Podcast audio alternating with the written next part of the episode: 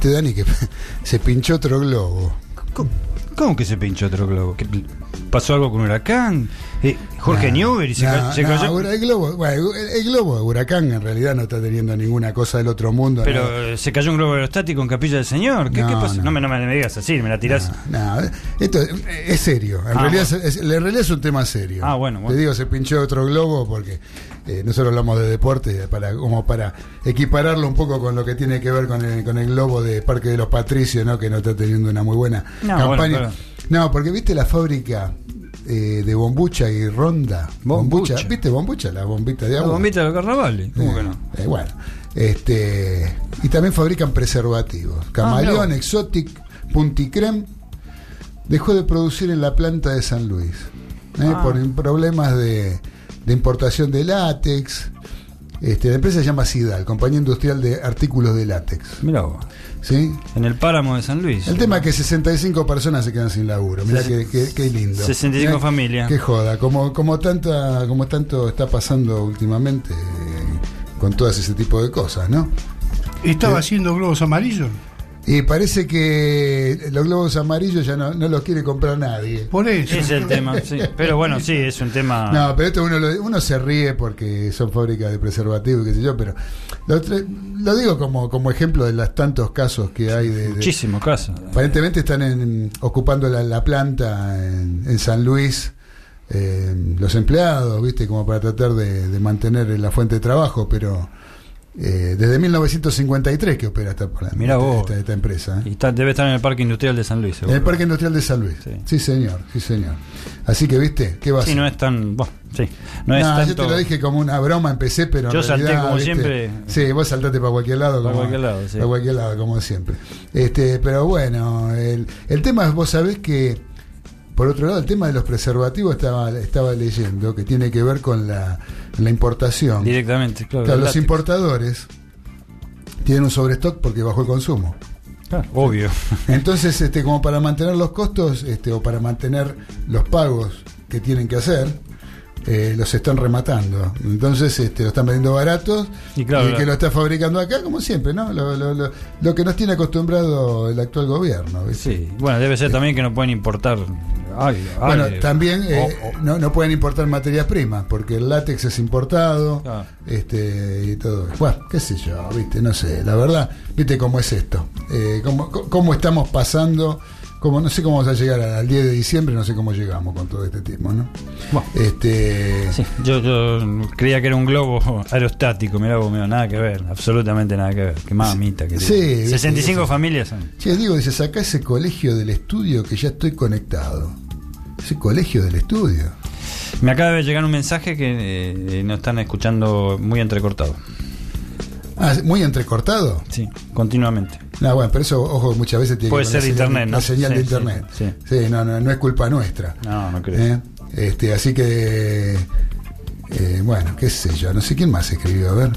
Eh, Bueno, ten- no, ¿Quién nos no, por, acá? por salvo ese, ese, ese, ese detalle, no, no, no. no, no, no tenemos nada, no tengo nada. Solamente el de Diego que dice, saca ese coso, del- qué sé yo, no sé qué quiere decir este gordo. La verdad que El gordo, el gordo.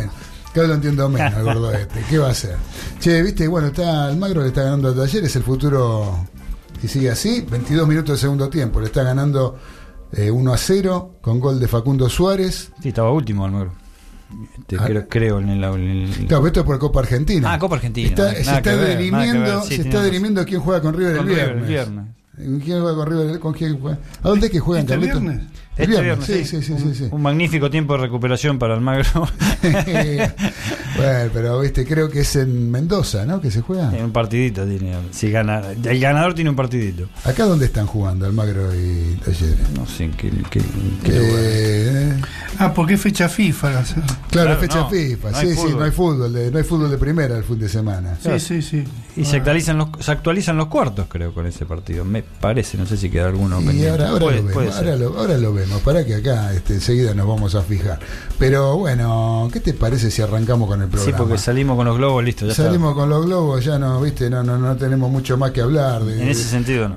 Eh, la verdad que a- aparte de haber pasado un gran fin de semana, y de haber tenido un, un buen debut con series retroponderosas el viernes, te- Excelente. lo habrás escuchado. Sí, sí, bueno, ya sabes que mandé mi saludo. Sí, sí, Este- sí, sabes cómo salió, ¿no? El profe Veraza estaba chocho. Y bueno, me imagino que ese, ese valor. Mira, yo te, yo te digo un dato, Dani, no sé, ¿de dónde te dijeron que están escuchando entrecortado?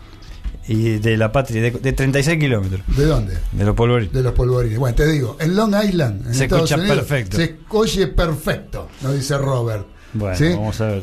Así que, viste, si nos dice Robert en Long Island, que es mucho más lejos de 36 kilómetros, están escuchando bien, supongo que tienen que estar escuchando bien en los polvorines también, ¿no? Sí, debe ser, debe ser internet también, seguro. Eh, debe ser internet de los polvorines. este, así que. A veces nos pasa ya.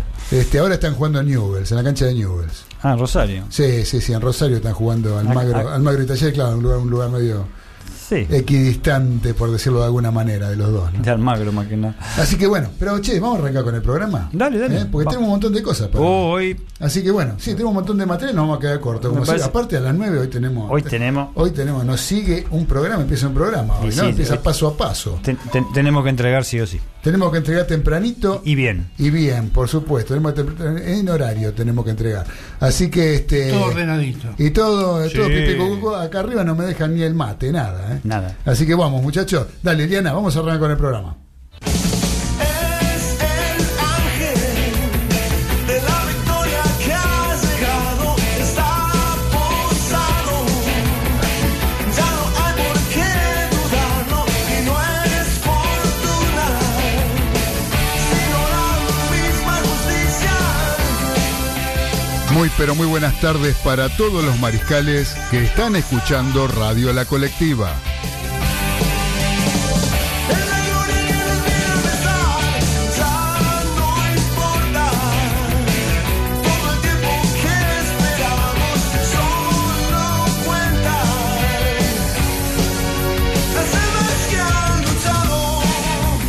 Les damos la bienvenida a una nueva emisión de Los Delirios del Mariscal, un espacio donde encontrarán la mejor opinión del acontecer deportivo y todo el rock argentino.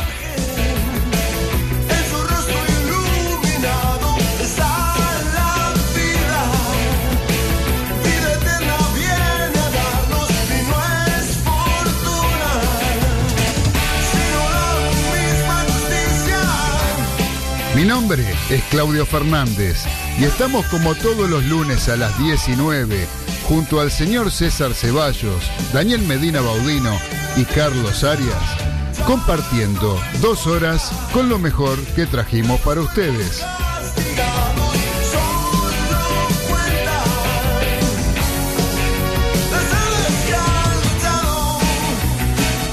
Siempre a través de Radio La Colectiva, FM 102.5, transmitiendo desde el barrio de La Paternal, Ciudad Autónoma de Buenos Aires, ciudad capital de la República Argentina.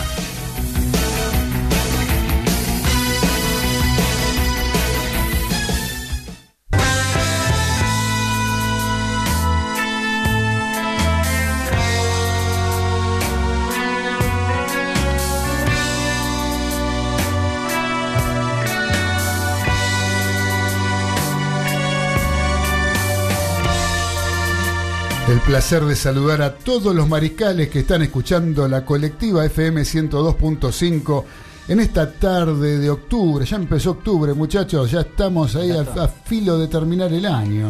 ¿Eh? ¿Cómo pasa el tiempo volando? Ya, ya estamos arrancando el segundo mes de el tercer mes. ¿Cuánto hace que estamos en la colectiva? Desde agosto. ¿eh? desde agosto. septiembre, octubre. Qué bárbaro. La verdad que esto pasa volando. Así que, ¿cómo están, queridos mariscales? Acá estamos esperando para empezar un programa de aquellos. Tenemos un programón esperando para hoy, tenemos consigna, tenemos un montón de, cosas. de Material, tenemos básquet en vivo. En estos momentos. En estos momentos hay básquet que está acá, Dani nos va a tener al tanto con su querido San Lorenzo de Almagro que está jugando en Estados Unidos, eh, con los Cleveland Cavaliers, en este momento en el en el estadio, ¿cómo se llama estadio, Dani? Este no sé cómo se llama, Rock, que te, ahora te lo digo bien. Eh, bueno, bueno, ahora lo buscamos. Así que bueno, eh, lo puse en un compromiso. sí, Pero no, este primero, no lo sé. este. todavía no los saludé. ¿Cómo andan, muchachos? En la mesa. Muy bien, muy bien. Buenos días. Buenos días. Buenos días. ¿Cómo? Mm. Buenos días, que no vino Díaz todavía. ¿No? No, no, como para saludarlo. Bueno, ya va a venir. Eh, ya va a venir Díaz. No, el que va a venir es el uruguayo más famoso que avisó que viene más tarde. Sí, en breve, sí. Está con algún retraso, con eh, las personas ocupadas son así, ¿no? Este, eh, el tipo tiene cosas más importantes que venir al programa. Así que, así que lo vamos a esperar porque en un ratito va a estar acá y seguramente nos va a estar contando toda la actividad automovilística del fin de semana con los consejos que nos tiene acostumbrados. Y el que tenemos también acá en la mesa, que ya llegó tempranito, es el capitán de los polvorines, el señor Daniel Medina Baudino, querido periodista deportivo que enriquece los conocimientos de los delirios del mariscal. ¿Cómo estás, Dani? ¿Cómo estás, Claudio? Gra- Bien, retorno, ¿m? después de una, una vagancia de 15 días, pero bueno, acá Bueno, estamos. No, vagancia, no, está- está- cada uno se toma su, su tiempo. Este, acá está entrando al estudio. El, el- el querido uruguayo más Eh, famoso. llegó- llegó en breve, ¿viste? Eh, en breve. que era breve, viste Muy que era breve. breve la espera. Muy bien. Eh, buenas- Lo bueno si breve, dos veces bueno. Dos veces bueno. Así que, este, bueno, acá llegó César, está acomodando. Mientras tanto, ¿yo qué te parece si leo algunas efemérides? Dale, Porque sí. dos son, son importantes, fueron del día de ayer, de un 6 de octubre, ¿sí? Pero hay uno que es cómico, ¿no? Un 6 de octubre que en 1920, en Buenos Aires, se disputó un curioso clásico entre Argentina y Brasil. 1920, amateurismo Puro. total todavía. En lo que debía ser un partido de carácter benéfico, o sea, los visitantes, ¿sí? Brasil, eh, se molestaron por viñetas ofensivas publicadas por la prensa. No me imagino de qué tono. Pero a bueno. qué pasó, ¿viste? En esa época la gente se ofendía mucho más fácil que ahora. Sí, obvio. Por esa razón, cuatro jugadores del Scratch se retiraron.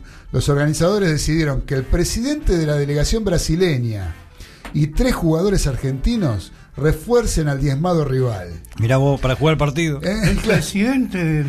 Desde la delegación. Mira vos. y tres jugadores argentinos. Los hinchas se quejaron y estos debieron abandonar el campo. Conclusión, jugaron 7 contra 7.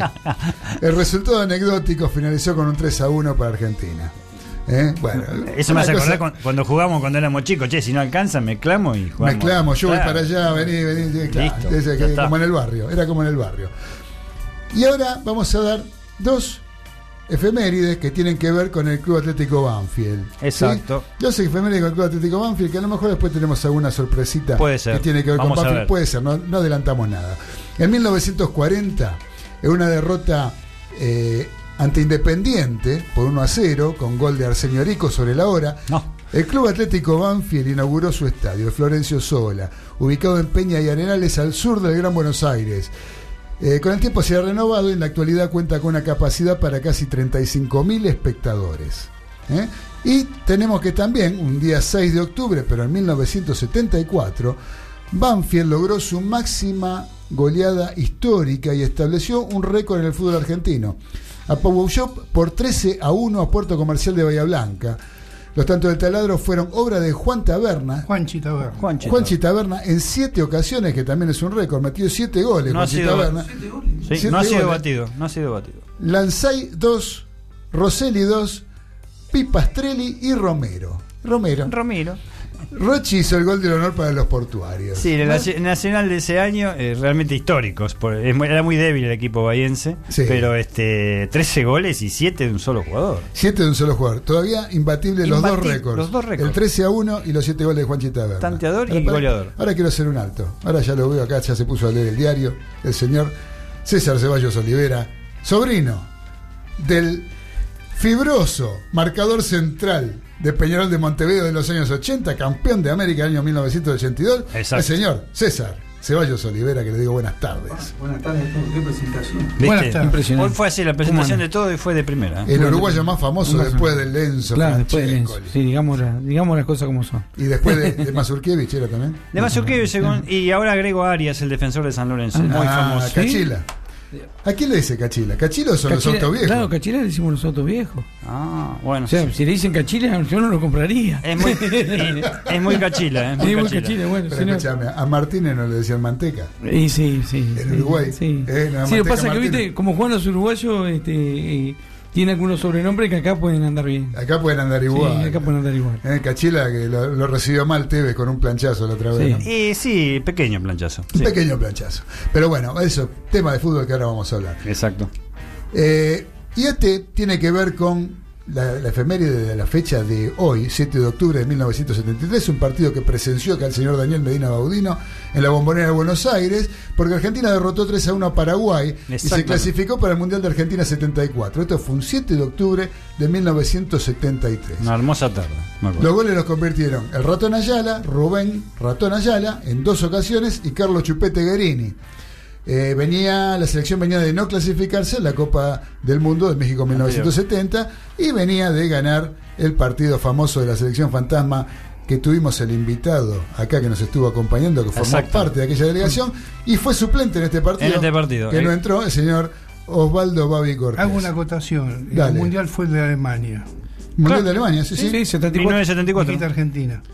Bueno, Ah, Eh, no era pasó, qué pasó. lo mismo, pero qué, qué cosa. El gol, el, el gol guaraní fue hecho ¿Cómo? por Saturnino Arruga, ¿te acordás que lo, Sí, recal- lo recalcó Osvaldo Cortés? Lo- exactamente. Bueno, eh, y después tenemos que un 7 de octubre, dos 7 de octubre, en 1993 y 1995 tenemos los dos regresos de Maradona. Exacto. En el 93 el regreso de Diego Maradona al fútbol argentino después del paso por Barcelona, Nápoles y Sevilla, que fue Newells, y el de el 95 que fue el regreso de Maradona a Boca después de 13 años, y fue en la bombonera en el partido con Colón de Santa Fe, que fue victoria ceneice por 1 a 0 con gol de Darío Escoto. Famoso ¿Eh? partido ese. Famoso también. partido con el tema de la pelea con el huevo Torresani, que en Exactamente. Colón. El- Y después fueron compañeros. Sí, malogrado este Torresani que hace poco falleció. Que falleció, ¿sí? que lo, lo invitó a pelear y todo al Diego. Exacto. Lo esperaba afuera. No. Este, y le dio la dirección. Le digo, bueno, para, las, palabras exactas Exactas fueron. fueron. Este, te- eh, dijo- Torresani declaró ante las cámaras que lo quería tener enfrente a Diego y quería buscarlo a la casa. A lo que Maradona respondió, seguro la Habana, 40, y- Habana 43, Habana 43, décimo piso. Eh, vamos a ver si me dura 30 segundos. Y bueno, ya está. Pasaron muchos Una años. Después discusión sí- de guapos. Sí, después sí, sí. De guapo de boquita, ¿no? De, de- de- de- de la boca para afuera. Nadie fue a buscar a nadie después. No, no, na- que- nadie se jugó por nada. Nadie se jugó por nada. Así que bueno, este Dani y muchachos, ¿qué tenemos? Tenemos este, en Cleveland está ganando San Lorenzo 9 a 7 después de 4 minutos de partido y te devuelvo del estadio todavía. ¿eh? No importa, no importa. Yo sé que están est- estrenando el estadio. Están estrenando el estadio, por en eso. Cleveland. Sí, Y ahí este, está, bueno, Rocketer, Rocketer no de- sé cuánto se ¿De llama. qué se trata esto que está pasando? O sea, San Lorenzo de Almagro, campeón de la Liga Nacional, bicampeón o tricampeón. Eh, tetracampeón. tetracampeón, me quedé corto, tetracampeón de la Sí. Liga Nacional Argentina, está jugando en este momento contra un equipo de la NBA, un equipo que no es, eh, tengo entendido que, o sea, está jugando con suplentes o Eh, con- no, no está jugando el equipo. Está jugando con suplente, fue campeón hace dos años en la NBA con LeBron James. Se fue. LeBron James y decayó un poco, no clasificó para los, para los playoffs, pero es un equipo representativo bastante de Estados Unidos. Los Cleveland Cavaliers están probando algunos jugadores que son suplentes. Exactamente. Este, pero es un partido que consiguió San Lorenzo por segunda vez en tres años. La primera fue, vez con Toronto Rap- Raptors, actuales campeones de Exacto, la NBA, sí, señor. y ahora con Cleveland. Es un avance jugar este. Este, San Lorenzo también jugó con Real Madrid alguna vez también. Sí, señor, Este, sí, sí. Y se están fogueando y San Lorenzo también tiene un equipo nuevo. ¿eh? Y así que no esperamos grandes cosas. Sí es un hecho trascendental que se esté televisando este partido. Ya lo creo. Y, y viendo a San Lorenzo con estrellas del NBA. Por supuesto. Eh, ¿Y San Lorenzo con Central Córdoba? Y eso ya lo vamos a hablar después. Eh, ahora ya después vamos a Ah, ver cuando hablemos de la, ¿no? como la Superliga. ¿Por qué? Porque antes eh, vamos a plantear lo que es la consigna que tenemos para este programa. Tremendo. Este, nos planteamos acá con los muchachos que una vez por mes vamos a plantear una consigna para que participen todos los mariscales que están escuchando la colectiva. ¿sí? Lo pueden hacer, nos pueden mandar su opinión a través de nuestras redes sociales, la de la colectiva radio, Facebook e Instagram, lo mismo que los delirios del mariscal que los encuentran en las mismas redes sociales. O si no, en el celular 11 49 47 9846. Ahí nos pueden escribir en WhatsApp la opinión que tienen sobre la consigna que ahora vamos a poner al aire. 11 49 47 9846. La consigna que tenemos para hoy es plantear ¿quién fue, a criterio de ustedes y el de cada uno de los que están escuchando, de muchos que ya nos fueron escribiendo, porque esto lo planteamos en, la- en- Facebook e Instagram y ya tenemos varias respuestas, y resulta que se nos ocurrió preguntar, ¿quién fue, a vuestro criterio, el deportista más importante, deporte argentino, ¿sí? más, importante, en la historia del deporte argentino. Exacto. ¿sí? ¿Quién fue el principal, el mejor deportista argentino en la historia? Para ustedes, ¿quién fue? Yo puedo empezar dando mi opinión. Dale, Ahí la mesa siempre. A ver, a se ver si me ayuda, a ver si me ayuda. A ver si te ayudo, César. ¿Vos si tenés pensado algo? Y tengo, tengo. Bueno, bueno, estoy, ahora, estoy- estoy- yo- estoy partido yo en dos. sinceramente, yo sinceramente, a mí me interesa saber eh, quién fue, o sea, yo, cada uno tiene su parecer, ¿no? Por eso yo le decía vuestro criterio, el criterio de cada uno, todos somos distintos y todos tenemos distintos criterios. Mi criterio en particular tiene que ver con elegir un deportista. El deportista para mí no es solamente el que juega bien a algo o, tiene cualidades para practicar tal o cual deporte, sino que tiene que tener otras cualidades. Listo, ya ¿sí? está. Como persona, como, como profesional, eh, haber tenido también, haber tenido logros deportivos es ¿Por qué no? importante. Sí, a veces no. pero- ¿sí? A veces no los tienen, pero hay que tener logros deportivos para poder trascender.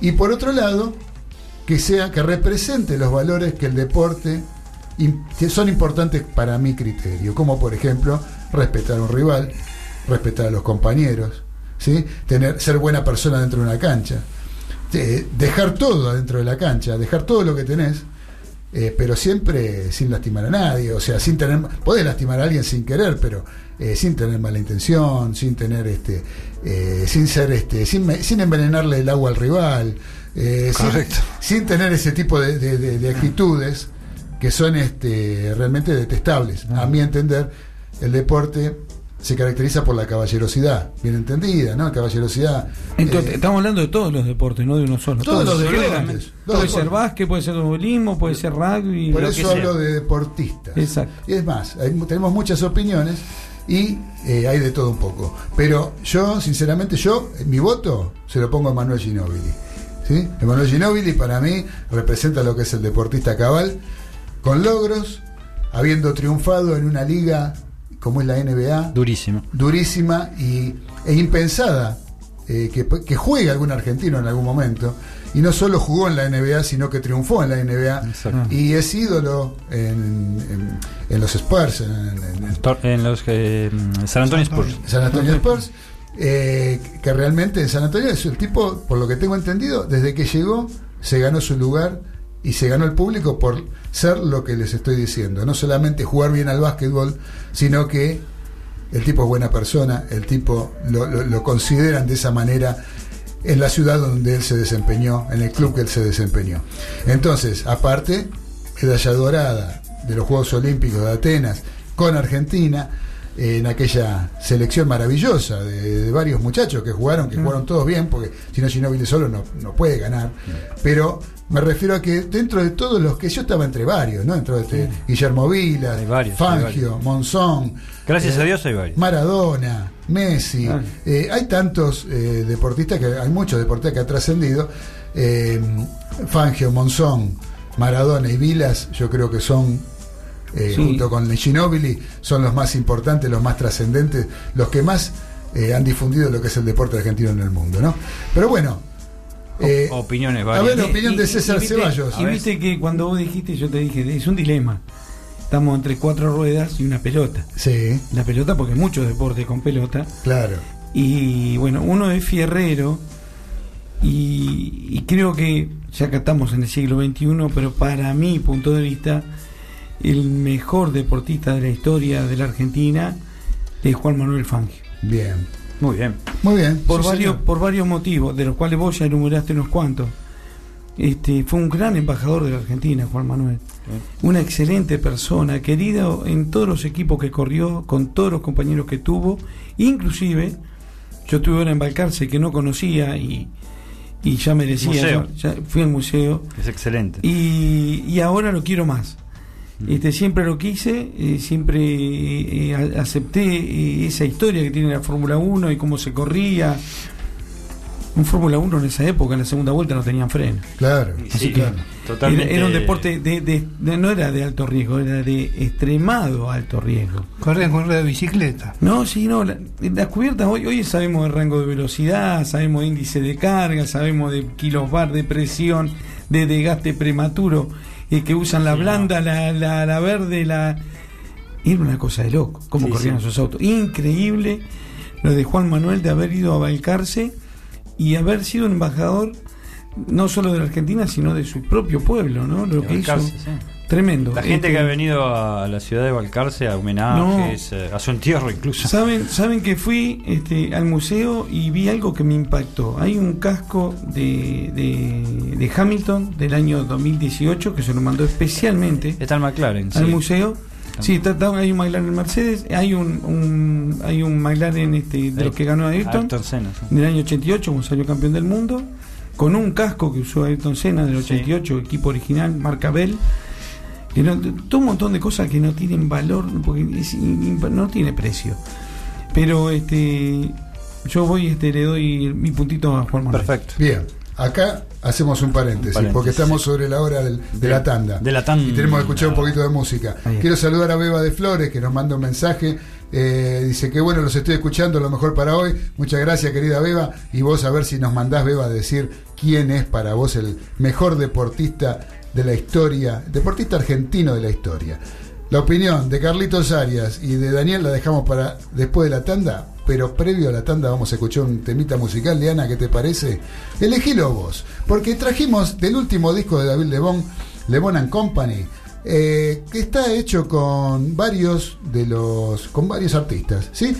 Varios temas de la historia musical de David Lebón, de la trayectoria musical de David Lebón, de las distintas bandas, pero compartiendo el momento con distintos artistas. Trajimos algunos temas de esos que Liana va a poner el que ella más le gusta, lo va a poner ahora para que lo escuchemos con todos los mariscales. Dale. Quiero despertarme en un mundo agradable.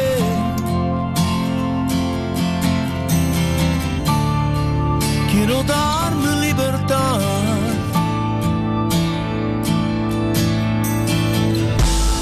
Ya no quiero dar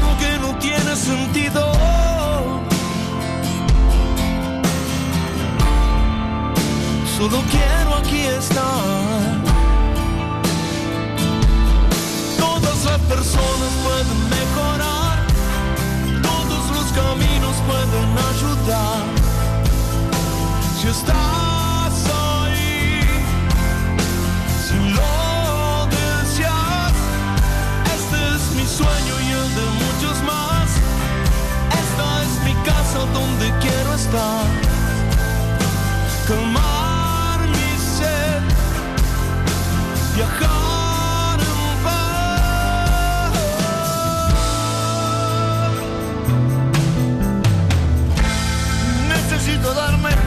espacio en el tiempo.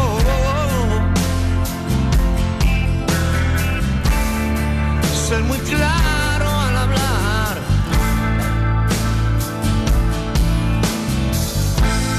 Sin informaciones que castiguen mi centro. Solo quiero alcanzar.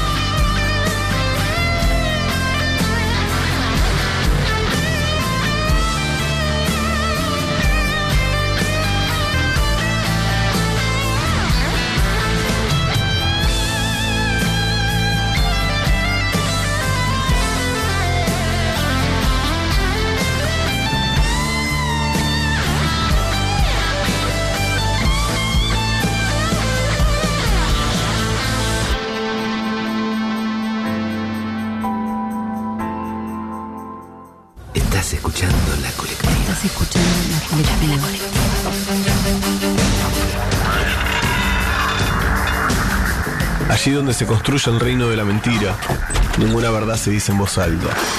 En voz alta se emiten palabras truncadas, que se burlan de los discursos, porque rige la prohibición tácita de hablar. Donde los fuertes ganan, las palabras engañan.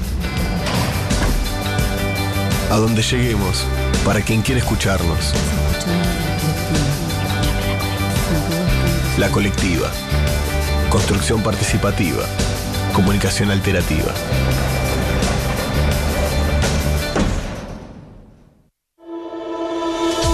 Estás escuchando La Colectiva, 102.5 FM.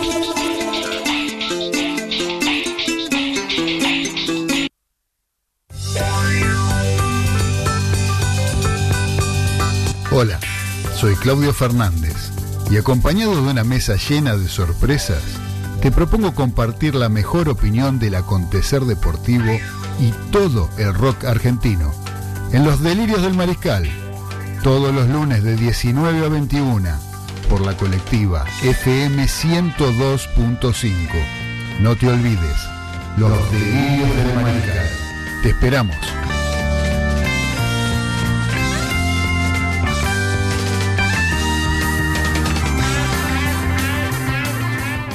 La búsqueda de justicia y verdad de un grupo de jóvenes para encontrar a Luciano Arruga.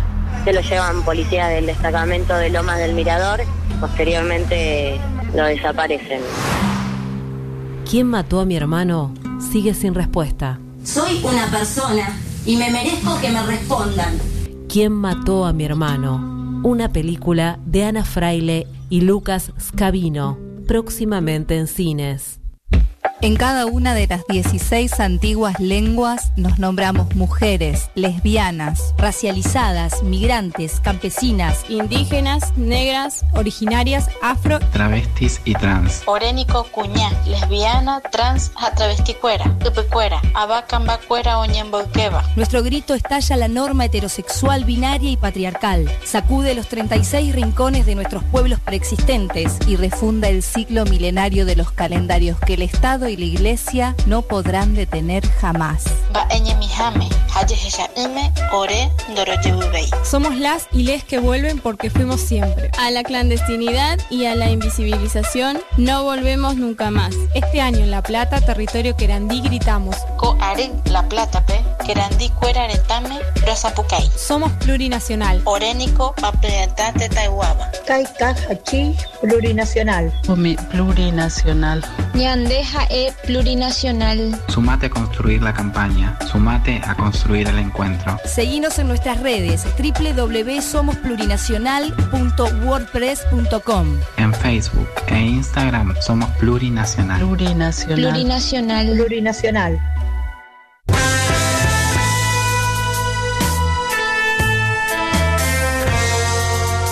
Los delirios del mariscal a través de Radio La Colectiva FM 102.5.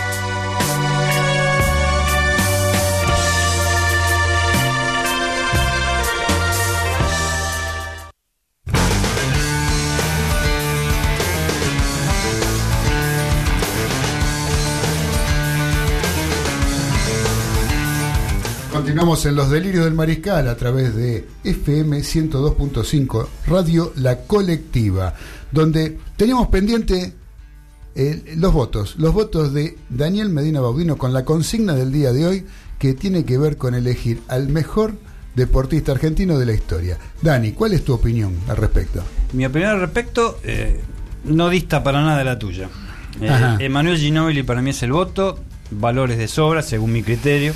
Y según el, el, tuyo es bastante parecido sin haberlo sí. consultado casi. Eso es lo que yo opino yo con también. respecto a lo, a lo, que yo pongo en la balanza para elegir un deportista, lo mismo que hizo César, ¿no? Claro. O sea, no está, en eso Ginóbili y Fangio no están lejos, o sea, son no, representantes hay, hay cabales, muchos. ¿no? Lo que, lo que, ha representado Fangio es en difícil la Argentina, elegir uno. lo que representó el nombre de Fangio, lo que representa el nombre de Fangio ya fallecido, que no existe, no está en este universo, lo que representa Guillermo Vilas, hay muchísimas, Paula Pareto, hay muchísimas cosas, pero Sí. Ginóbili me parece un ejemplo ejemplo de trayectoria, un ejemplo de logros, también importantísimo. Tiene cuatro anillos en el mejor básquetbol del mundo, sí. que es la NBA. Un ejemplo como persona dentro de una institución tan compleja como el básquet de la NBA. Se especula, se especula que Greg Popo- Popovic, que va a ser luego un directivo, cuando se retire de técnico, se lo va a llevar a Ginobili a, San Antonio Spurs. Cuesta eso.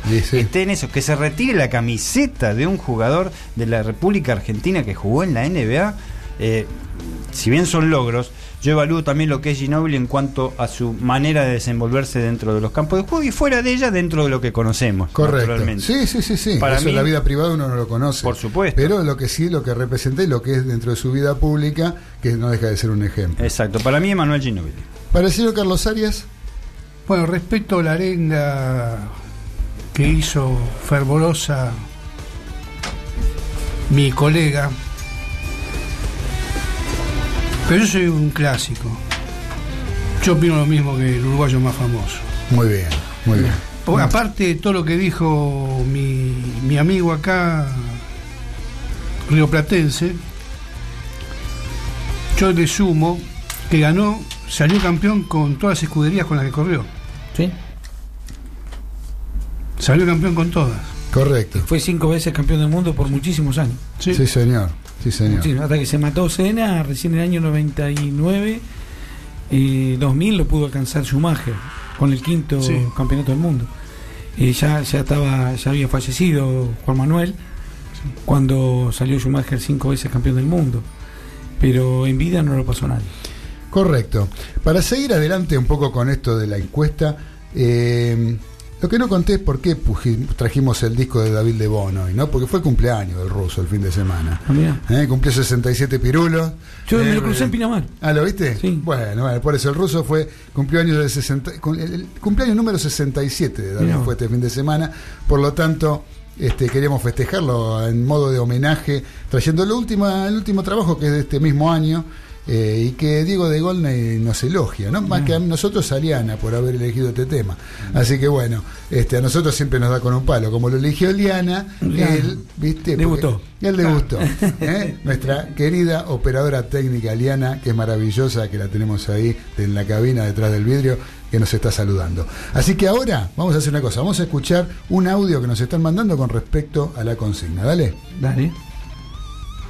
Hola, ¿qué tal Claudio? ¿Cómo te va? Buenos días. Gracias por hacerme participar de esta encuesta, vos que sos un gran amigo. Para mí, el mejor deportista argentino de la historia. Estoy entre dos, pero me voy a inclinar por uno. Por Fangio. Porque aparte de ser un gran corredor de autos, fue un tipo muy humilde, que apoyó mucho a su familia, que le ayudó un montón, porque yo creo que el deportista, como deportista en sí, bárbaro, pero aparte tiene que estar acompañado por la persona y el ejemplo. Nada, es mi opinión personal. Gracias Claudio, gracias por tu pregunta, por hacerme participar.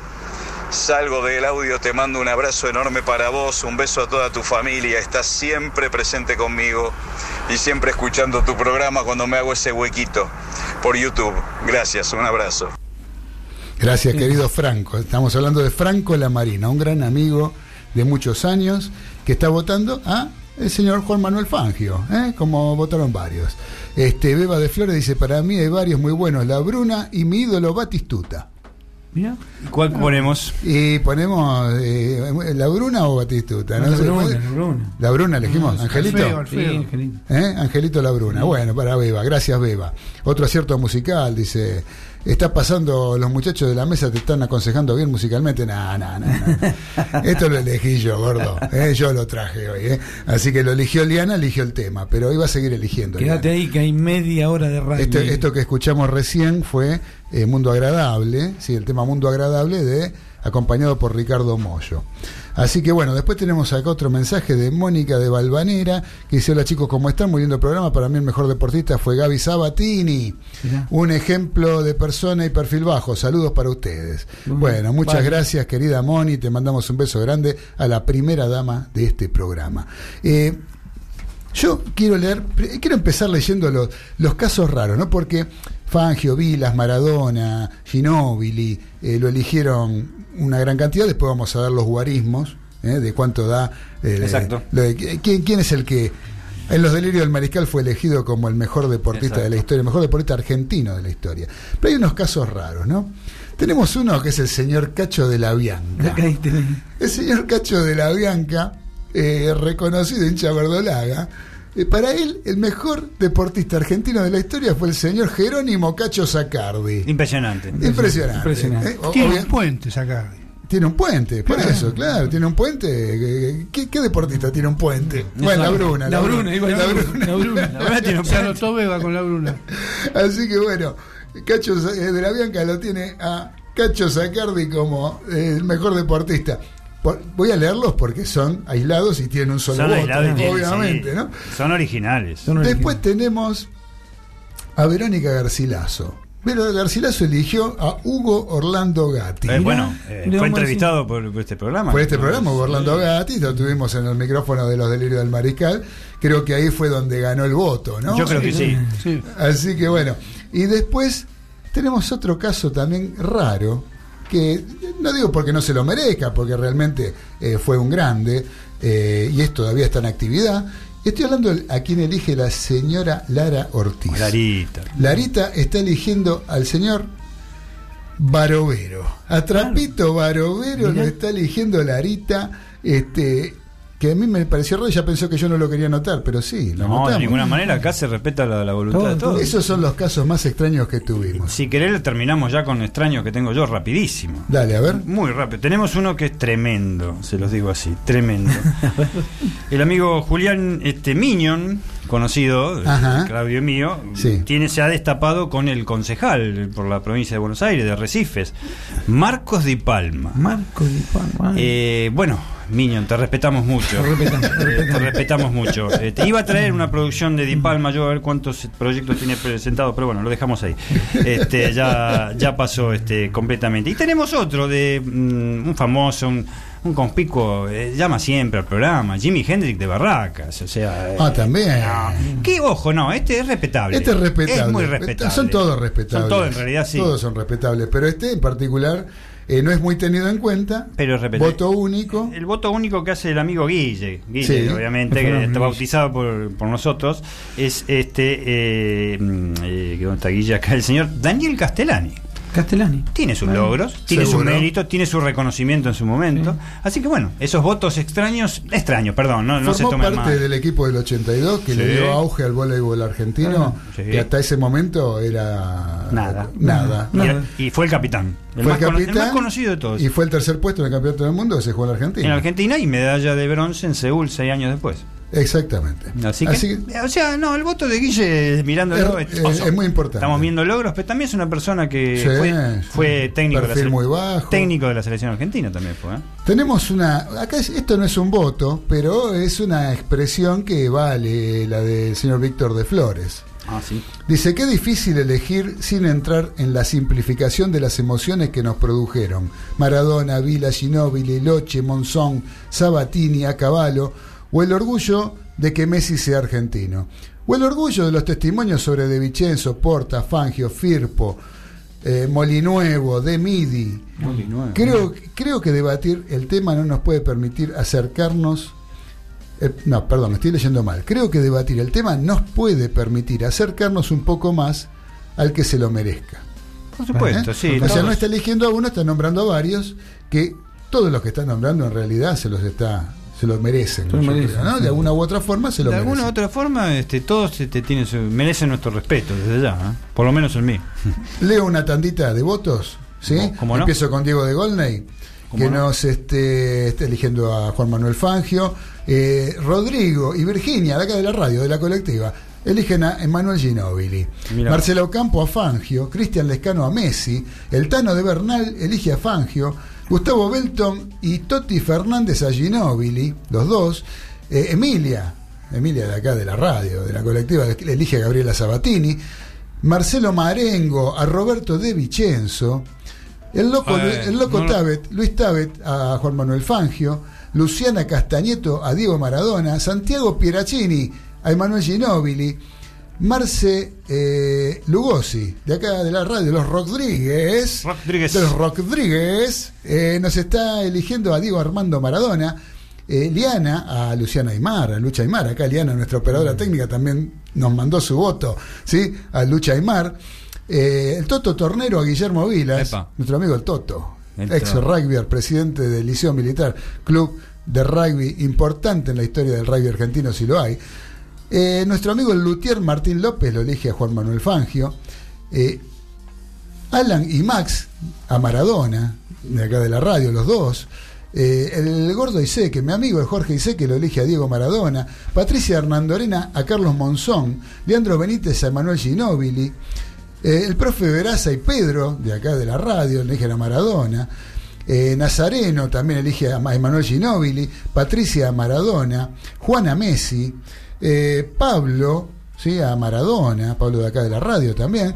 Osvaldo Pane a Delfo Cabrera. Maratonista, campeón olímpico en 1948. Exactamente. En Wembley. Eh, Ariel Russo a Carlos Monzón, Guillermo García a Luciana Aymar.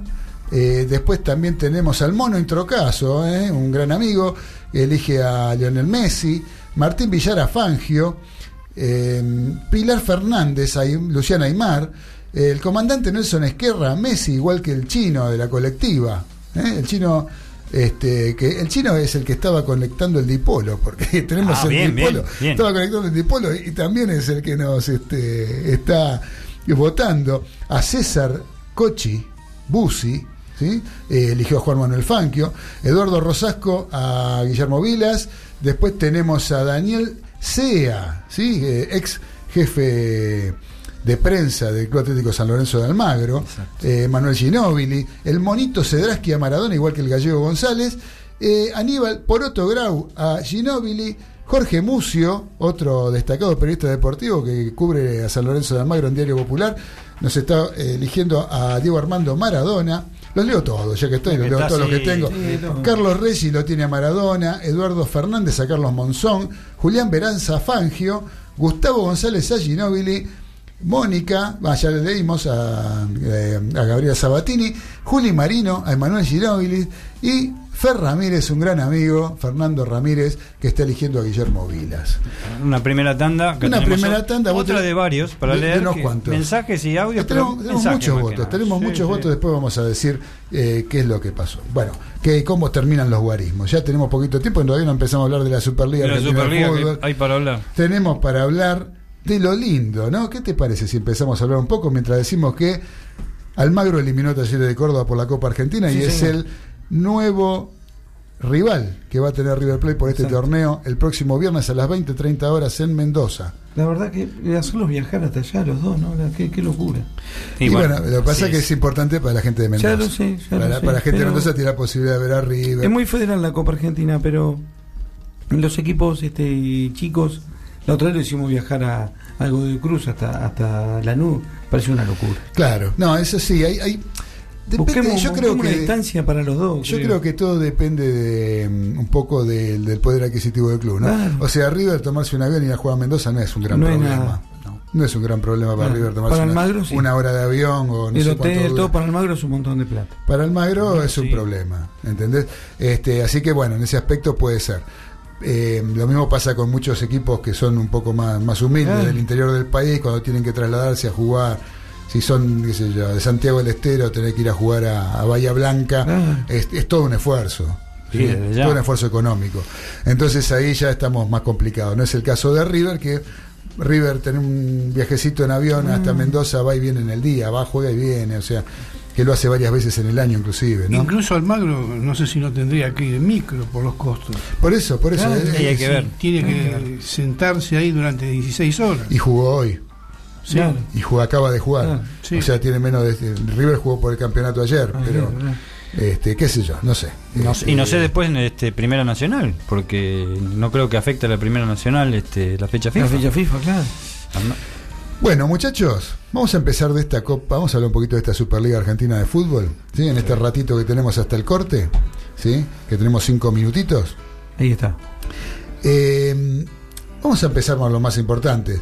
Digamos, uno, vamos a, a dejar la columna de nuestro amigo de San Lorenzo, el señor Daniel Medina Baudino, para que nos cuente un poquito qué es lo que pasó con su equipo jugando de local, perdiendo contra Central Córdoba de Santiago del Estero y por una diferencia Importante. impensada para mí. Sí, desde ya, eh, impensada pero justa. Sí, absolutamente sí. justa, de hecho con, con precio. Eh, si no fuera por la actuación de Navarro, eh, se podría haber llegado a una, una goleada más histórica de, lo que fue en este caso. Eh, bueno, San Lorenzo de Almagro, este, la verdad que viene no en caída libre, pero viene en caída. No hay, no hay ninguna duda. ¿eh? Ya lo manifestó en los partidos que perdió con Colón y sobre todo con Boca Juniors, no pudiendo superar planteos muy distintos a los que tiene la intención este, su entrenador. Lamentablemente, y ya lo hemos charlado con varios a esto, eh, es un equipo que no tiene eh, mm, en el mediocampo gente que contenga para nada. La intención del técnico en este partido fue claramente no tener una, una persona que contenga los avances del equipo rival, algo me parece... Yo este, creo que ni una persona ni un sistema. ni un sistema, por supuesto. A atacar, me, me recuerda las épocas de Guede, que estuvo en San Lorenzo, que así todo llegó a una final. Llegó a una final. Y realmente lo aprovechó muy bien el equipo santiagueño con el solo hecho de esperar ordenados, que esto lo, repetimos mil veces siempre en los programas con algunos equipos, eh, de contraatacar. Primero parecían rechazos a cualquier lado, resulta que siempre había jugadores este, que recibían la pelota y empezaban a, a- a superar a, a la pobreza de recursos que tienen los zagueros de San Lorenzo, lamentablemente, pero que también está reforzada por ese estilo de que pasan por el mediocampo sin ningún tipo de problema. ¿eh? Claro, No hay- queda- quedan en evidencia Completamente. las limitaciones de los defensores porque el equipo defiende muy mal. Exactamente. Eh, Pizzi yo lo defino en este caso eh, como un técnico en estos partidos, sobre todo en este con Central Córdoba, imprudente. Claro. Imprudente. ¿no? La, la palabra que le que cabe es esa. eh, ¿Sabes qué? Para mí, no sé, vos corregime, Dani, si estoy equivocado. Eh, pero me da la impresión como que en este partido en especial es como que Pizzi subestimó eh, a, a los santiagueños, ¿no? ¿no? me cabe la menor duda. No. Eh, Totalmente. De Sí, hecho, ¿no? se dio cuenta, se dio cuenta la, la- la hinchada, se dio cuenta la- los plateístas, eh, cuando quiso acordar, este, o sea, cuando logra, de- tuvo un contratiempo importante en el sentido de contar con un hombre menos, Un hombre menos. este, a mitad del primer tiempo, pero justamente expulsado desde Sí, ya. sí, sí, sí. Pero le costó muchísimo llegar al empate 1 a 1. De hecho, lo logra nuestro goleador y goleador del campeonato, este eh, Pitón, que realmente siempre llega al área contraria, no es lo mismo defendiendo desde ya, y nos manda al ataque completamente, completamente apenas sacó este Central Córdoba. De un córner tirado siete veces más por lo menos por, por este Belucci que no tuvo una tarea para nada este descollante diría bastante magra. Este eh, viene un contraataque con una definición perfecta pero simple. Fue un rechazo primero de la defensa de Córdoba. No se puede hablar del tercer gol que fue un golazo eh, también de Meli, sí. también de contraataque pero golazo y del cuarto que la cosa estaba totalmente definida. La victoria es justa lo- los este eh, lo- los planteos que está haciendo San Lorenzo vuelvo a reiterar son imprudentes. Se viene una semana se vienen 15 días muy difíciles en San Lorenzo de Almagro ¿por qué? porque como es de conocimiento público a lo que les gusta el deporte juega el clásico con Huracán en Parque Patricios y Recanatini nos llama en cualquier momento, es así, es así, no, no, no, no, Sí. no, no nos gustaría, porque no me gusta con, con ningún técnico esas cosas realmente, pero Recanatini nos llama en cualquier momento. El- Algo el- adelantó, Recanatini. Algo adelantó, el sostén de eh, Pizzi en San Lorenzo parece mentira, pero depende flotando. de ese partido. con Huracán. Sí, vos sabés que Diego de Golney nos dice los gastos de los equipos los paga la organización eh, y la fecha de hoy la eligieron Talleres y Almagro. Bueno, bueno, así será. Eh, los gastos, yo no estoy tan de, me- no estoy tan seguro de esto. ¿eh? Habría que, que averiguar. No estoy tan seguro, no estoy tan seguro porque yo me acuerdo de un equipo de Formosa que una vez tuvo que jugar porque se vinieron en micro que el jugaban en- viaje no lo sé. El El viaje- La estadía creo que tiene razón este Diego. Diego, puede ser. Pero el viaje creo que no, Diego. ¿eh? Pero lo vamos a averiguar. Vamos a averiguarlo porque está bien, es un Está buen bien, punto que, es un buen- que expone. Antes de ir a la tanda, eh, 4 a 1 terminó San Lorenzo. Cuatro- Eh, uno- 1-4, sí. Este, a quedó uno. muy lejos, quedó en octava posición porque está todo muy compacto. Eso falta mucho. todavía. Falta mucho desde ya, pero como yo más o menos adelanté, un equipo que tiene pretensiones en la Superliga, que invirtió tanto en jugadores, sobre todo en jugadores extranjeros, de ocho partidos ya perder tres. Este, Y no está jugando solamente que está jugando eh, la solamente Superliga. está jugando en ningún tipo Yo voy a de- eso, está ningún- jugando la Superliga. Sí, eso puede ser, pero eh, no, no, no, no, no, no, no, Bueno, no, y no está en un buen momento. Invirtió, pero no invirtió bien, porque le falta Poblete y no tiene un jugador que recupere la mitad uno de que la recupere la pelota porque tiene uno solo. En realidad tiene más de divisiones inferiores, pero no Pixie no, no, no los tiene en cuenta. Dani, rapidito, ¿qué está pasando con el Cuervo en Cleveland. El Cuervo se pusieron un poco las cosas en orden en el segundo cuarto en Cleveland, pierde 55 a 42, acaba de amarrar un triple y el estadio, te digo, porque la teníamos pendiente, es, vamos a decir, es el nuevo Rocket Mortgage de Cleveland, Ohio. Ohio, está en Ohio. Yeah. Yeah. yeah. Así que bueno, vamos a escuchar un poquito de música. ¿Cómo no? ¿Eh? eh Eliana, vos sabés, hoy es el día de David. David Lebon and Company se llama el disco. ¿sí? Porque fue el cumpleaños de nuestro querido David Lebón, así que elegite otro y ponelo, dale.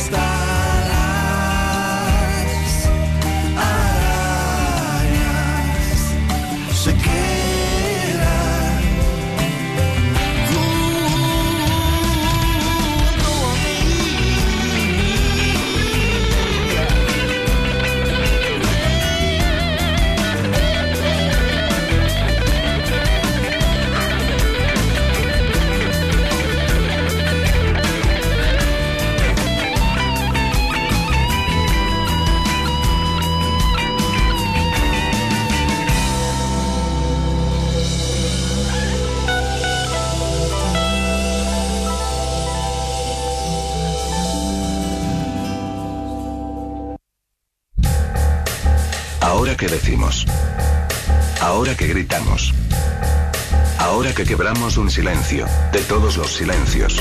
Pues pois paz sem voz, paz sem voz, não é paz, é medo. La colectiva. La paz sin voz no es paz. Es miedo. La colectiva. Construcción participativa. Comunicación alterativa. 102.5 FM la búsqueda de justicia y verdad de un grupo de jóvenes para encontrar a Luciano Arruga. Se lo llevan policías del destacamento de Lomas del Mirador, posteriormente lo desaparecen. ¿Quién mató a mi hermano? Sigue sin respuesta. Soy una persona y me merezco que me respondan. ¿Quién mató a mi hermano? Una película de Ana Fraile y Lucas Scavino, próximamente en cines. En cada una de las 16 antiguas lenguas nos nombramos mujeres, lesbianas, racializadas, migrantes, campesinas, Indígenas, negras, originarias, afro. Travestis y trans. Orénico cuñá, lesbiana, trans, atravesticuera, tupecuera, abacambacuera, oñemboqueba. Nuestro grito estalla la norma heterosexual binaria y patriarcal. Sacude los 36 rincones de nuestros pueblos preexistentes y refunda el ciclo milenario de los calendarios que el Estado y la Iglesia no podrán detener jamás. Somos las y les que vuelven porque fuimos siempre. A la clandestinidad y a la invisibilización no volvemos nunca más. Este año en La Plata, territorio querandí, gritamos. La plata pe, querandí. Somos plurinacional. Orénico, taihuaba. Plurinacional. Pumi plurinacional. Ñandeja plurinacional. Sumate a construir la campaña. Sumate a construir el encuentro. Seguinos en nuestras redes www.somosplurinacional.wordpress.com En Facebook e Instagram somos plurinacional. Plurinacional. Plurinacional. Plurinacional.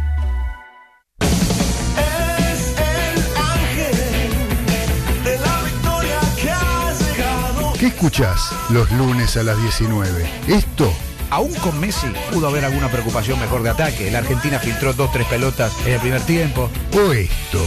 Hola, ¿qué tal amigos? Tengan todos ustedes muy, pero muy buenas tardes. ¿Cómo les va? ¿Cómo andan? ¿Bien? Gustavo, ¿cómo andas? ¿Todo bien? Bien, bien. ¿Vos querés contar con la mejor opinión del acontecer deportivo y todo el rock argentino? Entonces prendete a los delirios del mariscal por la colectiva FM 102.5. No me digas que no te lo avisé.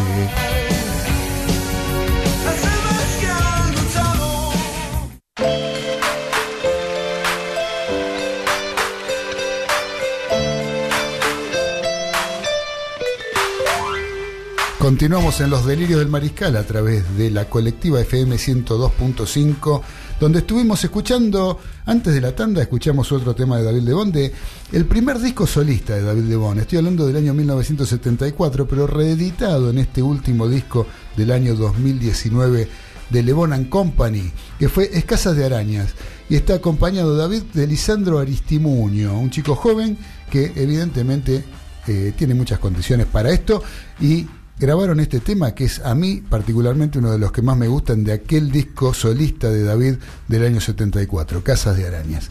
Así que bueno, seguimos entonces. Eh, recuerden que tenemos las redes sociales, Facebook e Instagram de la colectiva radio y los delirios del mariscal, donde nos pueden mandar mensajes, escribirnos, insultarnos, hacer lo que ustedes quieran. ¿eh? Tienen disponible las redes sociales para eh, lo que ustedes consideren necesario y correcto. Ac- Acá tengo, perdón, rapidito, un voto para Maradona, del amigo Juan, de mi vecino. De Juan. De Juan. Bueno, gracias Juan, gracias por compartir este rato con nosotros en la colectiva FM 102.5.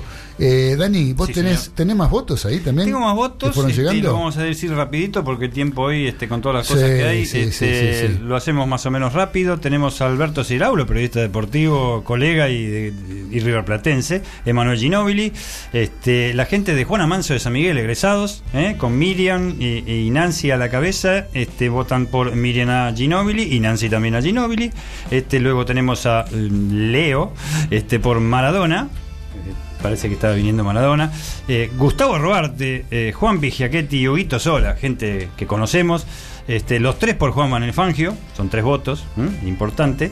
Este, em, Miguelito Maratonista, acá hay un, uno que lo podíamos haber hecho Ah, como ah, destacado, ¿eh? no lo dijimos antes. Ese- eh, Alfre- ese- Alfredo Di Stefano. Ese maratonista, yo eh, que tengo entendido que entrena de heladera a heladera. Heladera a heladera, Eh, sí. Él tiene dos heladeras. Esa va con la a casa, una, abre, sí. se come un sándwich, va a la otra, se toma una birra, Sí. se corre atrás de otra heladera, Qué fenómeno. se Sí. gramos de jamón crudo. Sí. Sigue, ¿no? Es una cosa así, ¿no? Sí, sí, ahora compré un freezer, así que de, de triple Ah, maratonista. ahora va porque se está entrenando más. Ah, bueno, bueno. sí. Triatlón. Triatlón. Exactamente. Otro destacado también en cuanto a los, a los votos que no son los habituales de los que hemos estado leyendo, Mariano Santillán, el bicho paternal, o sea que está todo dicho de dónde llama, Diego Simonet, de Handball, muchachos que son los hermanos Simonet, que están jugando siempre los mundiales, Bien. Jimena Navarro, este, Ginóbili, eh, Seba Arnelsen, nuestro querido Seba, Maradona, eh, Gra de los Polvorines, eh, por Guillermo Vilas, dicho sea paso, Gran nos manda un saludo, feliz Gracias, este, gracias, por, por Gra. WhatsApp. este, Gracias por estar Feliz ahí. programa Mar- Mariscales me costó, pero los estoy escuchando. Gracias, gra- un beso para vos. Exacto. Ecoté, este es un voto importantísimo. Sí, señor. Lo conocemos. Diego Armando Maradona, hemos dicho varios de Diegos en esta, en esta tanda. Eh, tenemos Cari Arpírez, otra este, Oh. exclusiva oyente, siempre Cari. Una gran amiga. Exactamente. Agustín Pichot. Bien. El primer rugby que, que se nombra. Agustín Sí. fue el capitán del, de- del equipo ¿Quién que el tercer puesto. No, no. No, Diego no fue. No, No, Diego- una- no, una- no, no, Karina Arpírez. Pero Diego podría haberlo votado tranquilamente. Hugo Sí. Porta, Agustín Pichot. Le encanta el rugby. Sí, sí, sí, sí, por eso. Eh, Carlos Mandolesi del grupo también de Juana Manso, egresados de San Miguel, de promoción 1976, Juan Manuel Fangio.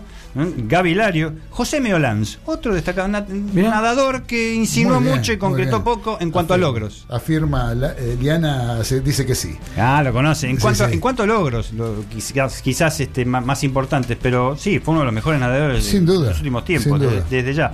Este, Miki Zúcolo, otro conocido, este, Gustavo Fernández, el tenista con discapacidad que está primero en el ranking del tenis mundial y gana eh, varios torneos de Gran Slam. Muy importante, lo teníamos Tenis adaptado. Tenis adaptado, exactamente.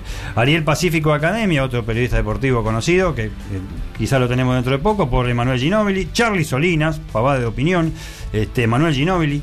Xuana Sicarelli, Gaby Batistuta. Recién se había nombrado por otra persona, pero se optó por otro. Sí, el, sí. el primer voto para Gaby Batistuta. Graciela Prieto, eh, Diego Armando Maradona. Guille Maquines, el magnífico Emanuel Ginóbili. eh, Jorge Barba, Guillermo Perdón, Vilas. ¿quién es el magnífico? ¿Guille Maquines o o Manuel Ginóbili? No, Guille Maquines, el magnífico, es todo para él. el, magnífico, el magnífico Maquines. Exactamente. Qué jugador. Dicen que es un jugador Es un monstruo. Este, Jorge Barba, Guillermo Vilas. Mariano Ferrari es tan fácil. No sé si, si es el apodo o es que es fácil lo que dijo. Emanuel Ginóbili, Luciana Micucci, Emanuel Ginóbili, Tati San Miguel, Messi, Sole Soporte de Ventas, Messi también. Ahora viene un, un clásico, Romero, este, Mercedes Romero ha votado a Diego Armando Maradona, Y del Truffini, barrio. Juani, gracias, este, Merce, Juani Truffini de Handball, este, Emanuel Ginóbili, Juan Truffini es un gran jugador de handball. Y Primera que- división de Quilmes. Exactamente. Sí, es este. Eh, nos tiene prometido visitarnos acá en el estudio de la colectiva. Hemos visto Y- sus partidos televisados. Sí, señor. Gran sí, señor. jugadores. Zurdo. Sí. eh, muy, muy similar y juega en el mismo puesto de un grande del handball argentino, como fue Eric Gull, del mismo club. Del mismo club. Sí. Del cual él lo conoce mucho y no- nos ha contado varias veces varias anécdotas. Sí, señor. Ceci Rosales, penal para Túnez. Ginóbili, eh, Sergio Millonario, Diego Armando Maradona, Facu Estruza, Emanuel Ginóbili, Mariano Villar, Emanuel Ginóbili, eh, Javi Vallejos, Gabriela Sabatini, Roxana Lovero, Emanuel Ginóbili, Martín Belmont, La Peque Pareto. ¿eh? Bien, El primer voto para La Peque, muy merecido. Realmente una persona que me merece una alta estima por todo, valores por todos lados, le Sí, veo, aparte sí, de los sí, logros. sí, ¿eh? Haber estudiado, recibido de médica, eh, eh, inclusive estar ejerciendo. Está ejerciendo, ¿sí? la profesión de medicina. Exacto. Este, en un hospital municipal de Tigres. si no Exactamente, sí, sí, sí. Este, eh, Julián Lanús, Emanuel Ginóbili, eh, Pablo Cadu, por Defensores Unidos de Zárate, Diego Armando Maradona, Antonella Ciclón, se exime de comentarios lo de Ciclón, Sí.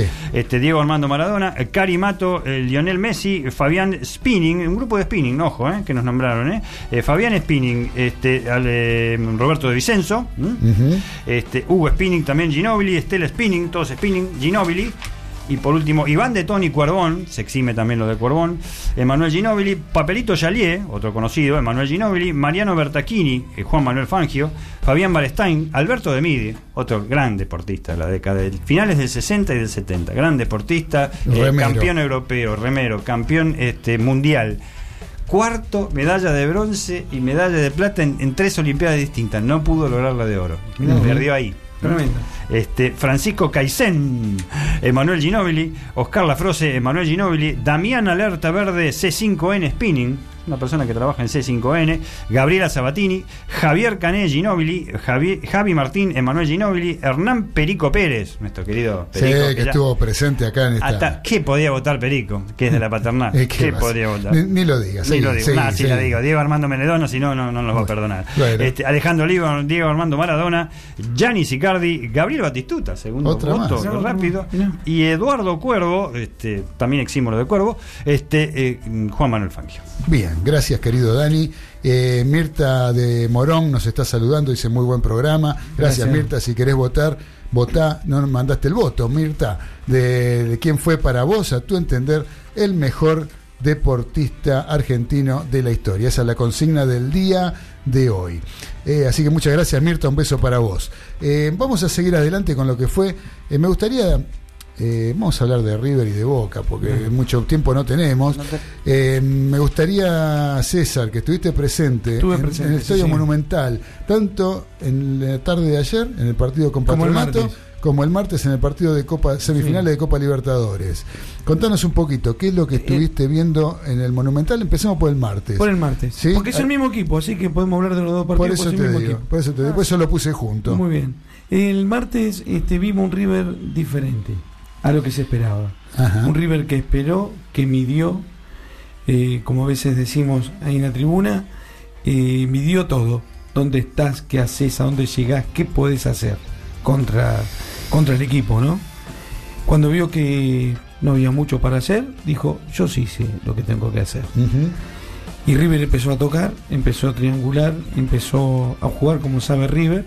Sí. Este, y bueno, el resultado fue corto para mí. Sí, yo creo que o sea, se, vio beneficiado eh, porque no, no porque le regalaron nada, sino No, porque no, fue no. porque tuvo un penal y que le abrió el, abrió el resultado. claro, exactamente Y- el penal. el que- resultado, a los cinco minutos vos tenés un penal, o no sé cuántos minutos fue al Sí, principio. fueron siete min- seis minutos y medio. seis sí. minutos y medio. eh, tenés un penal. Y abre el partido.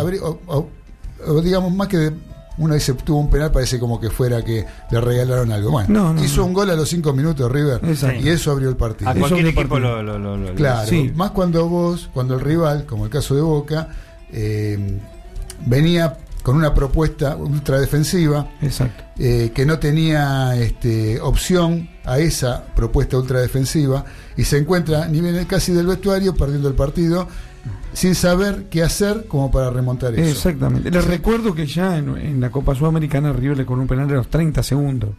Sí, sí, sí. la suerte que lo atajó, no, porque todos dicen, no, con los 5 minutos no puede cobrar un penal en un clásico.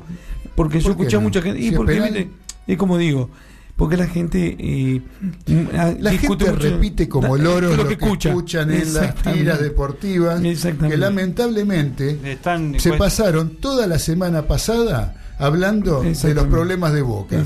¿eh? y de que Boca esto y de que el VAR aquello y que cómo puede ser que el VAR a mí que me digan una jugada que haya tenido Boca que haya pisado el área de River como para poder eh, intervenir a través del VAR y que le cobren un Eh, penal Exacto. Igual, igual es lo sea, que digo. entonces eh, yo creo que este, la gente repite como loros lo que escucha, Lo que las escucha. pavadas que escucha y no analiza absolutamente nada. Ahí está. Nadie habló para los hinchas de River, por suerte, yo creo que es una, una, una suerte de que no, no hablen de River, No. de las virtudes de River, de cómo jugó el partido y que sobre todo en el segundo tiempo lo borró Boca de la cancha. Completamente. Igual, igual que en el partido 2 a 2 este, del, que ganaron el 9 de diciembre, Sí. la bombonera, para mí hubo un, un único equipo en la cancha y fue el de Núñez, eh, Sí. sin ninguna duda. No, en mi a- opinión. Acá, acá, lo que se vio después en el segundo tiempo, porque uno vio el penal, dijo, bueno, vamos a ver un árbitro que va a hacer, este, porque hay, hay que cobrar un penal, o como Seguro, sabemos todos. sí, sí, sí, sí. Este, el, el- el- el desastre, ese árbitro, dicen que era lo mejorcito que había en Brasil,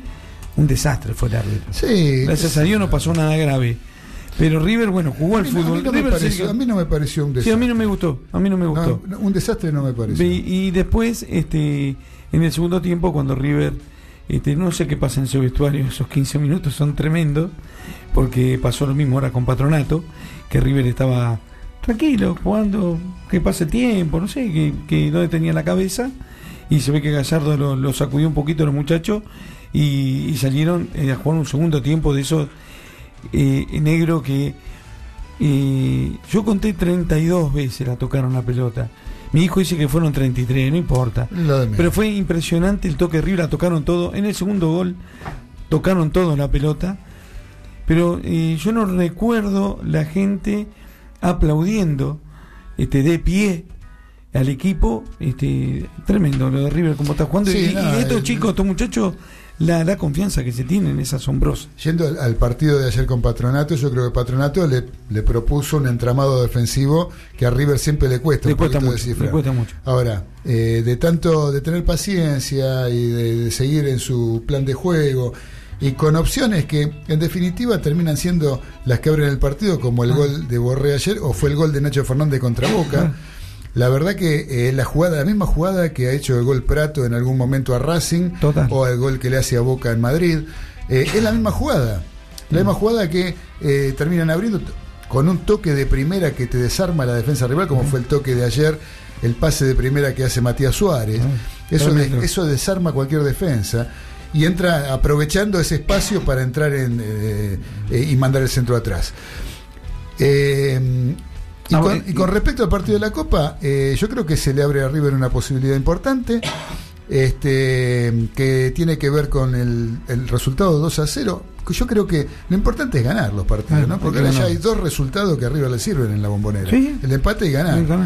Eh, Boca va a jugar, yo creo que con cierta desesperación el partido, y River sí tiene la inteligencia que, que yo- nos tiene acostumbrados River. Ah. Yo creo que eso lo puede aprovechar y sacar este, una ventaja con respecto al rival, ¿no? Yo creo que más importante que el 2 a favor es el 0 en contra. También, también. Sí, Carlito, no goles de fundamental. de locales. Yo creo que es muy importante. Es fundamental. Eh, también quiero hablar de lo que vi de Boca. Este, un equipo que no. Viste que uno ve otros equipos, que uno ve a Talleres, ve a Vélez, ve a San Lorenzo, y de que a veces no tienen un plan B, en- mismo en el juego, ¿no? Ah, sí. Eh, se nota eh, eso en Boca que el gol eh, no sabían qué hacer. O sea, el arquero, este, creo que pocas veces he visto en el fútbol, ¿no? el arquero tirándole pelotazo al delantero. No, es lo mismo que habían hecho en el partido Sí, por el sí. campeonato. Boca sí, pero por el campeonato querían el 0 a 0, que el récord, que esto, que aquello. No, Y no después- fue muy distinto a San Lorenzo y lo, lo superó ampliamente a San Lorenzo. Sí, también, sí. también está lo que dijo Claudio de los, a los seis minutos tener ese gol en Sí, sí, contra. tener ese gol. No, Claro, sabes, no claro. sabes cómo hacer. Este, pero, eh, lo que pasa que por ahí este el, el equipo de River, el técnico de River, tiene ese plan B también, jugar con uno menos, si le meten un gol a los 5 minutos, eso se practica en la Sí, sí, semana. seguramente. Se nota la falta de práctica o el técnico tiene una visión de algo que no entendemos para que Boca con los jugadores que tiene- juegue como juega. Es increíble. Es varios increíble. jugadores.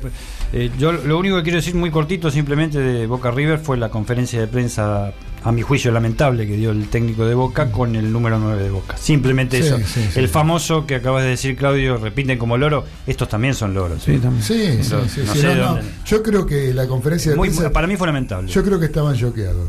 Sí, sí, después sí, después sí. De, lo que- de la super- de la superioridad que tuvo River con respecto a Boca. Eh, ese, No clas- ese- ese clásico, ¿qué me va a decir papá cuando llegue a casa? Claro, no decir. Claro. Dice el boletín, lo- tengo el boletín todo que siente. A ver qué quiere decir Carlitos Arias. ¿eh? Yo creo que estaba conforme con el 1 a 0 el técnico de Boca. Puede ser, como no. Sí, Sí, se estaba muy conforme con el 1 a 0. Sí, se notó. Recién en el 2 a 0 empezó a echar la carga al asador. Claro. Sí. Y lo único que se le ocurrió es hacer lo que hacíamos en el barrio, sacar defensores por delantero. Sí. Y a lo que le contestó Gallardo, sacando delantero que estaban cansados y poniendo más delantero. Y yo creo que el, el gustito amargo que le queda al hincha de River es un poco la, la- la noción de que se podía haber hecho más Sí, goles. sí. Sí, sí, haberlo Se- cerrado ahí. Se podía haber cerrado la serie en la cancha de Totalmente de un acuerdo. 4 a 0. Sí, tranquilamente. Yo creo que fue para eso la diferencia. Pero es ¿no? una buena diferencia en una semifinal. ¿eh? Sí, sí, sí, no, no, no, no, es- no es para despreciar. Si, si a vos te dicen antes del partido eh, River va a ganar 2 a 0, lo firmás ahí nomás. Ahí nomás. De- después, después me vi el otro día, no sé si ustedes tuvieron la suerte también de verlo, Flamengo y Cruzeiro Sí. y, Sí, sí, y Gremio. Y gremio. Eh, tremendo, 1 a 1. tremendo Flamengo. 1 a 1. Sí, Sí. sí, un equipazo. ¿Qué pasó? Igual no Pero hay- ¿saben qué? Les comento una cosa. Cualquier equipo argentino que pase, como es un partido solo, para mí es ganable el partido. Los brasileños son muy fuertes porque saben que son dos partidos. Están mentalizados así. Yo creo que un partido solo, cual- cualquiera que le juegue River Boca, para mí el Flamengo le gana. Eh, hay que verlo de los partidos, este, lo charlamos Sí. también, los partidos, Sí. este, único partido, es Sí. varias veces Sí, es sí, pura sí. especulación Sí, sí. de los dos lados Sí, sí. también, eh, hay que verlo, eh, eso. Pero bueno, eh, me parece que los equipos argentinos por ahí están mejor, pero Sí. un partido único tengo mi, mi- mi- mi- mis diferencias, mis salvedades que puedo hacer ahí. Che, ¿sabes a quién quiero saludar? ¿Cómo no? A la gente del Tatengue. Unión. La Unión de Santa Fe que ganó el clásico 1 a 0 a Colón, ¿A eh, qué a la Colón? gente amiga. A un buen Colón. Y a un buen Colón. Un buen Colón. Un buen Colón que podría haber sido empate porque Sí, se perdió Sí, goles. vos, al igual que anularon le gol. anularon a Colón dejó Mamá. muchas dudas. Pero de todas maneras, bueno, el, definitiva el triunfo fue Qué Tatengue. campaña de Colón, ¿eh? Increíble. Qué La verdad que no- campaña. y viste que lo bien que está jugando Fede Lertora. Viste que el, el corazón de la mitad de la cancha, lo que criticábamos de San Lorenzo recién, ¿no? Tener un jugador en la mitad de la cancha que. ¿Sabes qué pasa? Tiene un técnico con pie fino. Sí, sí, sí, sí. Sí, sin duda. Este. mm, El Pablito Lavallén.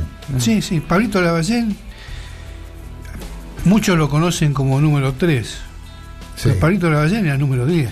En las inferiores de River era número 10. Pasarela lo pone en la primera de 3 porque le hacía falta un 3 y pensó que Le lo iba a podía poner. no. Y como pasa en muchos casos con muchos pibes, con tal de jugar, juegan de. Tienen que que tener sí. mucha personalidad para decir, no, yo ahí no juego. Claro. eh, yo juego, espero mi la, la- la posibilidad en, otro, en mi puesto, Sí. ¿no? Y empezó a jugar de 3 porque Pasarela lo necesitó y lo puso y empezó a jugar bien de 3 y siguió de 3. Pero en realidad era un zurdo fino en las inferiores de River. Sí, sí. Esos zurdos número Sí. 10 finos, Fino, tipo. Beto Alonso, una cosa así, así era Pablito Lavallén. Este, pero bueno, eh, yo creo que sí, lo de Colón es importante, que va a jugar Oh. la, la final de La Copa final. Sudamericana. Muy emocionante. La Copa Paraguay. Argentina. En la Copa, no, la Copa Sudamericana. Copa Argentina sigue también. Te sigue Ah, también. sigue, Sigue, también, sí. mirá, está Sí, jugando sí, sí, sí, sí. Sigue también en Copa Está Argentina. jugando sí. tres torneos. No. Y tengamos, tengamos en cuenta que al Defensores del Chaco va a llevar una cantidad increíble de gente. De gente. Porque el, el rival Independiente del Valle nada más que ya devolvió las entradas que le habían dado de las 12.000, do- 2.500 nada más que. No puede ir ninguna persona. que Se especula con 24.000, de movida 24.000, ya hay Sí, 12.000 y- vendidas. Y las que devolvió Independiente del Valle se las dieron a Colón. Exacto, por Claro, eso. O sea que va a haber eh, Mucho público. Sí, sí, mucho sí, público de Santa Y Fe. tienen manera de llegar más aceitada que de acá. no es tan lejos No es tan para ir. lejos. En Jangada pueden ir. Es una final única también, ¿no? ¿Sabes en dónde, en qué país se juega la Ah, final? en Paraguay. Asunción, Defensores Ah, del Chaco. Paraguay, perdón, en La Olla. En la olla. En la olla, Linda Cerro, cancha. Cerro linda Porteño. Sí, sí, sí. Este, las dos tribunas populares van a estar ya para, para Colón. Bien, eh, queridos amigos. ¿Sabe que en el partido quiero decir algo que no sé si se vio en, en la tele? Que hubo una buena idea de, de, de la dirigencia de River, que aparecieron los bombos. Sí. Vino una murga y tocó, dio una vuelta, viste, como una Ah. vuelta olímpica, y después le pusieron atrás de un arco. Ajá. Y la murga tocó. No, era- no estaba muy al ritmo la murga, pero está bueno. Y bueno, algo es algo. estuvo bueno. Eh, para cerrar un poco la Superliga, bueno, después el triunfo de Boca contra el Defensa y Justicia. Una nueva edición de lo que el último partido que jugaron en el otro Sigue campeonato. siendo lamentable la forma en que juega Boca. Hasta el mismo Tevez, después del partido, se terminó diciendo tenemos que empezar a jugar al fútbol. Eh, cosa Tevez fue el que habló más de la realidad que el, que el propio técnico. Sí, señor. Así que, bueno, eh, ganó 1 a 0 Boca, lo que le permite estar al tope de la tabla de posiciones eh, con 21 puntos, seguidos de Argentinos Junior, que Muy buen buena triunfo, campaña. buena, Buena campaña, campaña, del buena bicho. campaña. Eh, con 18, después sigue River con 17 y Vélez con 16. Esos Muy son bien, los Vélez. cuatro primeros. Vélez también jugó bien. Vélez, Vélez que le ganó muy bien a Independiente. Y viene levantando Racing. Ya. Viene levantando Racing, le- viene levantando en cuanto a los resultados. ¿no? Sí, no, en rendimiento En cuanto a futbolístico no. rendimiento no. es una gran cosa, no descolla ni nada por el estilo. Primer triunfo de Maradona. Primer triunfo de Maradona, eso iba. De visitante. eh, ganaba 2 a 0, se lo empata Godoy Cruz en Mendoza y lo termina ganando. Termina jugando con 9 Godoy Cruz, vamos a decir también eso tiene que ver porque se le abrieron mucho los espacios a Gimnasia. Pero bueno, lo importante es que Gimnasia logró eh, tres puntos después de una racha negativa importante. Primer triunfo de Maradona como técnico en el Lobo, eh, que sigue en el fondo, Sí, sigue en el ya. fondo de los promedios. Sí, muy comprometido. Eh, muy comprometido porque el puntaje todavía es, es muy magro. Está a 11 puntos de Rosario Central y de Patronato, a 12 de Banfield, a 14 de Colón. O sea, está lejos, está lejos. Pero esto es muy largo. Faltan muchos partidos todavía de la Superliga y después los 11 de la Copa de la Superliga que también Siguen suman, sumando. para, Suman puntos. ¿no? suman puntos tanto para las copas como para el descenso. Los últimos puestos del descenso están compartiendo, si se, se definiera hoy, entre Patronato y Central tendrían que jugar a un partido para Tiene el definir. mismo promedio, increíble. Tiene el mismo promedio, Patronato y Rosario Central. Después está el 2 Civi, que de- tiene una- un torneo menos, por lo tanto de- de- divide por menos cantidad de Claro. partidos. ¿sí? Y Gimnasia. Gimnasia, que está en el último de los lugares. Eh, hay, hay equipos que sorprenden eh, con los promedios con lo que tienen que ver si fuera que el próximo campeonato, ¿no? Para lo que es el campeonato 2020-2021.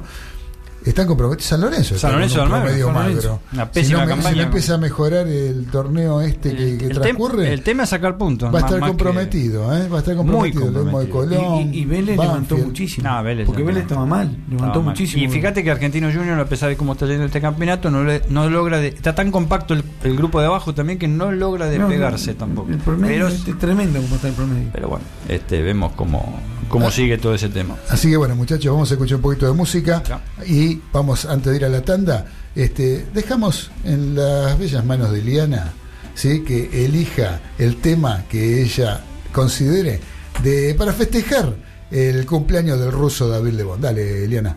Ok, ahí va. Dale. Vamos.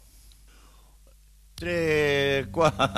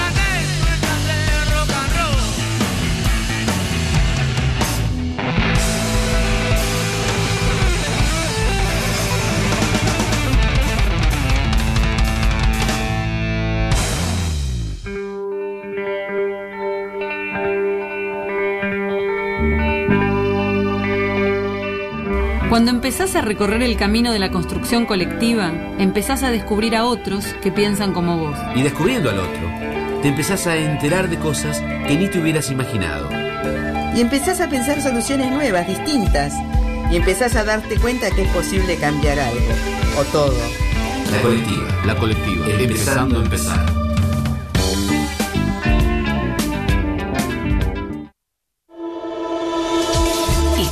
Escuchando La Colectiva 102.5 FM.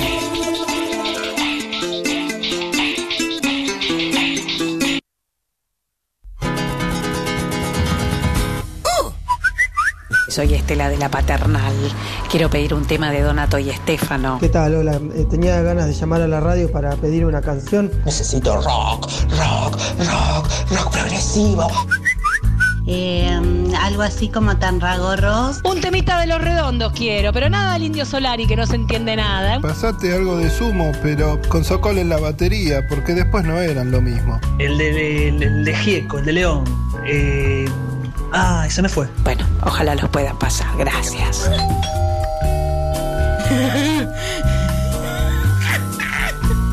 No anda el timbre. El programa que nunca te da lo que pedís. Jueves, de 21 a 22 horas, por la colectiva. La búsqueda de justicia y verdad de un grupo de jóvenes para encontrar a Luciano Arruga. Se lo llevan policía del destacamento de Lomas del Mirador. Posteriormente lo desaparecen. ¿Quién mató a mi hermano? Sigue sin respuesta. Soy una persona y me merezco que me respondan. ¿Quién mató a mi hermano? Una película de Ana Fraile y Lucas Scavino, próximamente en cines. En cada una de las 16 antiguas lenguas nos nombramos mujeres, lesbianas, racializadas, migrantes, campesinas, Indígenas, negras, originarias, afro. Travestis y trans. Orénico cuñá, lesbiana, trans, atravesticuera, tupecuera, abacambacuera, oñemboqueba. Nuestro grito estalla la norma heterosexual binaria y patriarcal, sacude los 36 rincones de nuestros pueblos preexistentes y refunda el ciclo milenario de los calendarios que el Estado y la Iglesia no podrán detener jamás. Somos las y les que vuelven porque fuimos siempre. A la clandestinidad y a la invisibilización no volvemos nunca más. Este año en La Plata, territorio querandí, gritamos.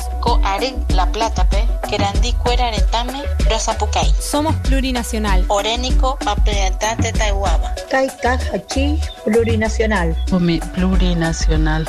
Ñandeja e plurinacional. Sumate a construir la campaña. Sumate a construir el encuentro. Seguinos en nuestras redes www.somosplurinacional.wordpress.com En Facebook e Instagram somos Plurinacional. Plurinacional. Plurinacional. Plurinacional.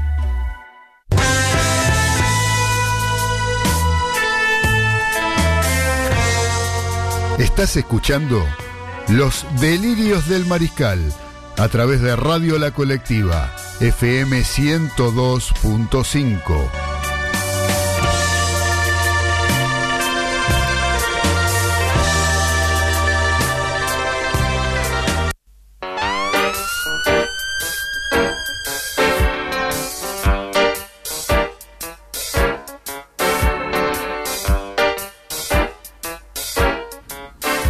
Continuamos en Los Delirios del Mariscal, ya en el último tramo, en el último bloque de esta edición de lunes 7 de octubre del año 2019, donde tenemos eh, algunos mensajes, Yo, ¿no? yo tengo uno. Vos- rapidito. vos léelo, dale, Yo César. rapidito, me lo manda Juan, en un amigo. Dice, para el análisis de Boca River no se puede no nombrar la de Capaldo. Es clarísima. Y el gol de visitante era importante. Con lo demás estoy de acuerdo, me pone. Alfaro es un asco, no es culpa de él. Toda la vida jugó ese juego de DM, Angelici, DM. DM. Angelici es lo peor. Por suerte hay años de lesiones. Me gusta el programa, gracias Juan. Y dice, falta decir que la renga sacó temas nuevos. ¿eh? Rock argentino. Lo buscaremos para Lo la buscaremos próxima. para la próxima. Lo buscaremos Dale, para la próxima y le pondremos a la Y renga. gracias por el mensaje. Gracias, Juan. Y sí, eh, no- eso no lo nombramos y también fue importante que fue el gol que se comió Capaldo Sí. al terminar el primer Claro, tiempo, ¿no? eso cambiaba todo. Eso cambiaba todo, meter ese gol. Pero bueno, este, esas son la- a veces las elecciones que hacen los entrenadores, poner un chico sin experiencia. Que no supo bien cómo pararse frente a un arco como el de River, ¿no? Como, o al arquero de El arquero River, River. y la terminó tirando por arriba del travesaño. Pero bueno, son cosas que pasan, son cosas que son parte del juego, digamos. Exactamente. Eh, Así que gracias, Juan. ¿Y vos, Dani, qué tenés? Mira, tengo un mensaje de Camilo de los Polvorines que nos está escuchando en este momento. Oh, Camilo, un abrazo, Camilo. Un abrazo, este, bueno, nos va a decir quién es el mejor deportista. A ver, dale. Ahí está buscando el señor. Hola, ¿qué tal? Buenas tardes. Bueno, el mensaje es para Daniel Medina eh, por la consigna del mejor deportista de la historia de, de nuestro país. Es difícil. Eh, bueno, me presento primero. Mi nombre es Camilo Robles. Soy de acá de Villa de Mayo. Y bueno, quería decirle que tengo 61 años. eh, un largo recorrido viendo deportes en general no solamente el fútbol, que es lo que más me apasiona, sino que eh, otras disciplinas como el, el automovilismo, eh, boxeo, tenis, de todo un poco, ¿no? Me gusta mucho. Eh, muchos ídolos tuvimos, la verdad, me- yo tengo la decisión por uno, pero tengo que rescatar a Vilas, que revolucionó el tenis. Yo al Vilas me enteraba de los resultados en el año 77 haciendo el servicio militar, eh, comprando el diario Clarín para saber cómo había salido el día anterior. Eh, y así le seguí toda la campaña en el mejor año de Vilas, que fue un número uno, sin duda. Lástima que no, no, no, no, se lo, no lo premiaron oficialmente, pero lejos fue un número uno. Eh, viendo los videos de Juan Manuel Fangio, ni dudarlo, excelente con, con esas máquinas que hoy tienen antivuelco y todo eso, y se le mandaba, andaban a, a 300 kilómetros por hora, olvídate, lo mejor. Eh, igual, igual, nosotros tuvimos la suerte de tener hilos, como Reutemann, que no me perdía ninguna carrera de él. Eh, y en boxeo, bueno, eh, yo me tomo la decisión para mí, el mejor deportista por lo que significó y de dónde vino, de tan abajo, el esfuerzo que hizo. Lástima que la, no terminó de la mejor manera su vida, fue, fue en realidad fue una tragedia, pero para mí Carlos Monzón, por lo que representaba, el país se paralizaba cuando peleaba Monzón. Y Monzón le ganó, defendió, ganó el título, la defendió 14 veces, les ganó a todos, le ganó a todos los mejores. Recién, después de muchísimos años, lo vinieron eh, algún boxeador igual o parecido en características como él. Pero la verdad, la verdad que yo sigo viendo boxeo después de muchos años, me quedo lejos, lejos con Carlos Monzón. Bueno, gracias Daniel, era para decirte la consigna mía o responderte a las consignas que vos habías, este, nos habías dicho en el programa. Eh, y bueno, que tengan una muy buena tarde a todos. Muchas gracias, querido Camilo, ¿no? Camilo, exactamente de Villa de Mayo. ¿no? De Villa de Mayo. Por ahí ¿eh? tenemos Ahí- una visita de Camilo. un Donde tiene la cancha el Club Universitario de Buenos Aires. ¿eh? Los cuba- los Cuba, cubanitos. Los famosos cubanitos. Este, así que bueno, ¿qué, qué vos tenés algo más, César? No. De mensajes de. no, de nada. mensaje no tengo. Ya Bueno. mandaron. La, la revancha del partido que decíamos de River y Boca va a ser en la Bombonera de Buenos Aires el fe- de fecha eh, 22. 22. 22 de 22 a la octubre. 21.30 y está recontra confirmado porque hasta ayer estuvo dando vuelta la posibilidad de cambiar la fecha. Sí. Este, hasta el presidente estuvo gestionando el tema y la Comebol ya lo había confirmado, lo volvió a confirmar que no se cambia bajo ningún punto de vista. Ahora, me estuviste diciendo que estuviste hablando con el señor Carapucci. Carapucci me contó un par de historias. Carapucci, no, a mí me gustaría que me cuentes lo que te contó Carapucci con respecto al señor Guanchope Ávila. Guanchope Ávila. Guanchope Ávila no está lesionado, por eso nadie encuentra nada y todos los periodistas están Sí, no hay parte médico. No hay parte médico. Sí. Eh, da barra brava, este, o sea. eh, Lo amenazó. no, lo amenazó, en realidad lo amenazaron después de la primera práctica, después de haber perdido con River, a la salida de la práctica, y parece que Guanchope se paró de, de mano, qué sé yo, y después fueron a la casa. Ajá. Y ahí es donde se, se, se pudrió todo, donde el tipo, este, donde es, donde la barra pasa la raya que no debe pasar. Seguro. o sea, no tiene por qué esperar una salida tampoco, pero bueno, eso lo permite la parte dirigencial. Y él se está haciendo lesionado para no jugar, inclusive no jugar el 22. Este, no quiere jugar. Es más, no creo que Guanchope siga jugando en Boca. Epa. Muy probable. Esto es una bomba que está tirando Muy acá. probable, ¿eh? yo digo, muy probable. Carapuchis. Carapucci la tiene clara. ¿eh? Y- No es Recanatini, pero. a- acuérdense que es muy probable que, que Guanchope esté casi con un pie fuera de Boca. Bueno. Bueno, toda Porque, una viste, primicia. Te amenazan, te amenazan la familia, no está bueno. No En los delirios del de- mariscal. desde ya. no está bueno. Este, muchachos, eh, otro que está tecleando es el entrenador de Ferrocarril Oeste. Esta noche juega con Alvarado de Mar del Plata, el equipo más flojo de la zona. Exacto. ¿sí? Eh, este igual está un punto arriba de Ferro. Ferro no le gana absolutamente a nadie. Con el gordo Cordon que había lo había levantado al equipo y lo puso de cara a Bien. jugar el reducido del último campeonato, pero no llegó por poquito Por poquito. porque venía de muy abajo también y se le, le vendieron a Díaz al mejor goleador, al goleador que tenía Ferro y Ferro se quedó sin gol. Eh, hoy en día está cuestionado eh, en Ferro, hoy a las 9 juega Ferro con Alvarado en cancha de Ferro en Caballito. Ah, Si Ferro perdiera, eh, no está en el ánimo de los dirigentes de Ferro echar al técnico, pero según dicen por Caballito seguiría solo. Claro. Eh, daría un Sí, pasito eso- al costado porque está, está muy comprometido. Ferro está último, se estaría yendo al descenso, Sí. eh, estaría perdiendo la categoría. Sí, sí, o sea, esos, esos radio pasillos gigantes. Bueno, Exactamente. Ustedes escucharon, no sé si tuvieron la suerte de escuchar hoy a- al presidente de, de Boca, de Boca Junior, que ratificó, pase lo que pase, este, que el técnico va a seguir siendo Alfaro. Y ustedes saben las veces que escucharon eso, lo que pasó. Exactamente, sí, sí, Sí, se, bueno. fue, se fue a los 10 minutos. Claro, claro. Bueno, muchachos, este, dejemos un poquito el fútbol de lado. Sí, no. Eh, quiero hablar un poquito de rugby, De rugby, ya, se nos va el tiempo y no tenemos mucho tiempo. Se está disputando el campeonato del mundo y también se disputó la final del campeonato de la urba. Así que queremos saludar desde los delirios del Mariscal al San Isidro Club, campeón de la urba que venció a Belgrano Athletic, uno de los legendarios equipos Oh, ¿eh? desde el siglo XIX, fines del siglo XIX, que se formó la Liga de Rugby en la Argentina. Uno de los fundadores es Belgrano Athletic. Llegó a la final con el San Isidro Club, que sin duda fue el mejor de la fase regular, que fue... Muchas veces pasa que eh, no termina siendo el campeón, ¿no? Porque en las semifinales a veces el Y que son- mejor campeonato hace eh, no, no, no llega a ser el campeón. Ha pasado pocas veces, ha pasado que fue el campeón el mejor de la zona.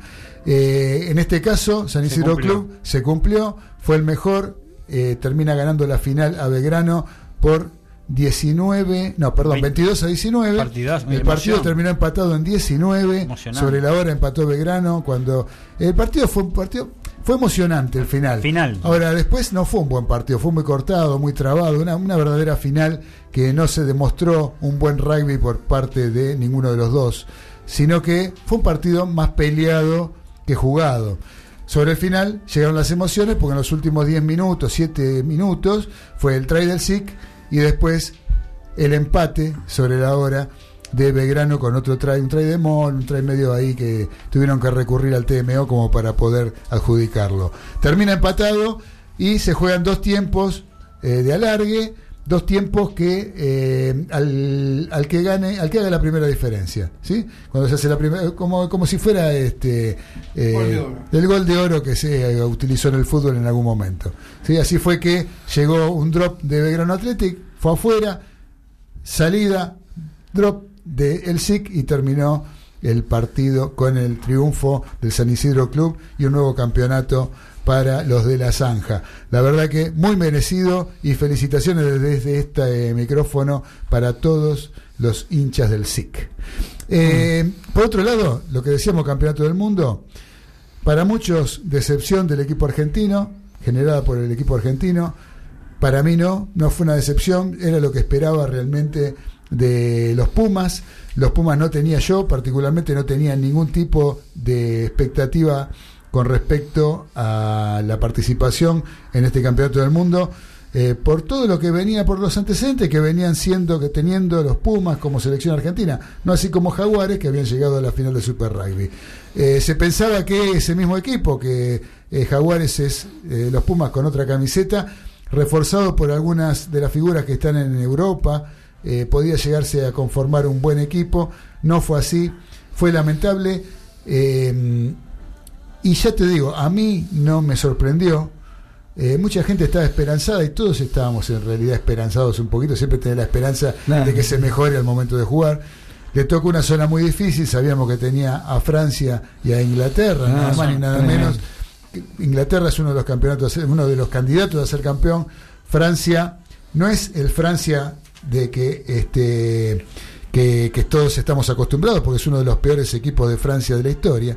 Y el equipo de los Pumas, que decepcionó realmente. Yo tengo anotado algunos puntos que, mm, que, que tienen que ver con el desempeño de los Pumas en este mundial y que algunos a mí ya te digo no me sorprendieron y algunos inclusive los comentamos antes de que empiece el mundial aunque sea las corridas como nos pasa y como nos está pasando ahora eh, en este de, de este equipo argentino que eh, disputó el mundial de Japón Eh, por empezar la lista sí de entrada quedaron afuera jugadores que eh, viendo el curso de los partidos podrían haber, ser- haber servido al equipo eh, como la, definición de Imhoff, la polenta de Isa, la conducción de Díaz Bonilla, el 10 de Jaguares, que no fue tenido en cuenta por la EDESMA.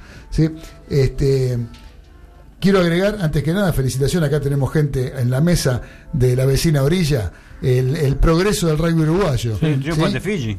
Dando uno de los batacazos en el Mundial, para mí hubo dos batacazos. Nada más. Uno fue el triunfo ante Fiji, De los teros. ¿sí? de los teros que eh, contaron con eh, la mala puntería del pateador de Fiji, porque Bueno, si no, no hubieran ganado. pero de todas maneras, igual es meritorio haberle ganado a Fiji, nadie lo esperaba. Yo creo que ni Memo Fiji lo esperaba No. y subestimaron un poquito.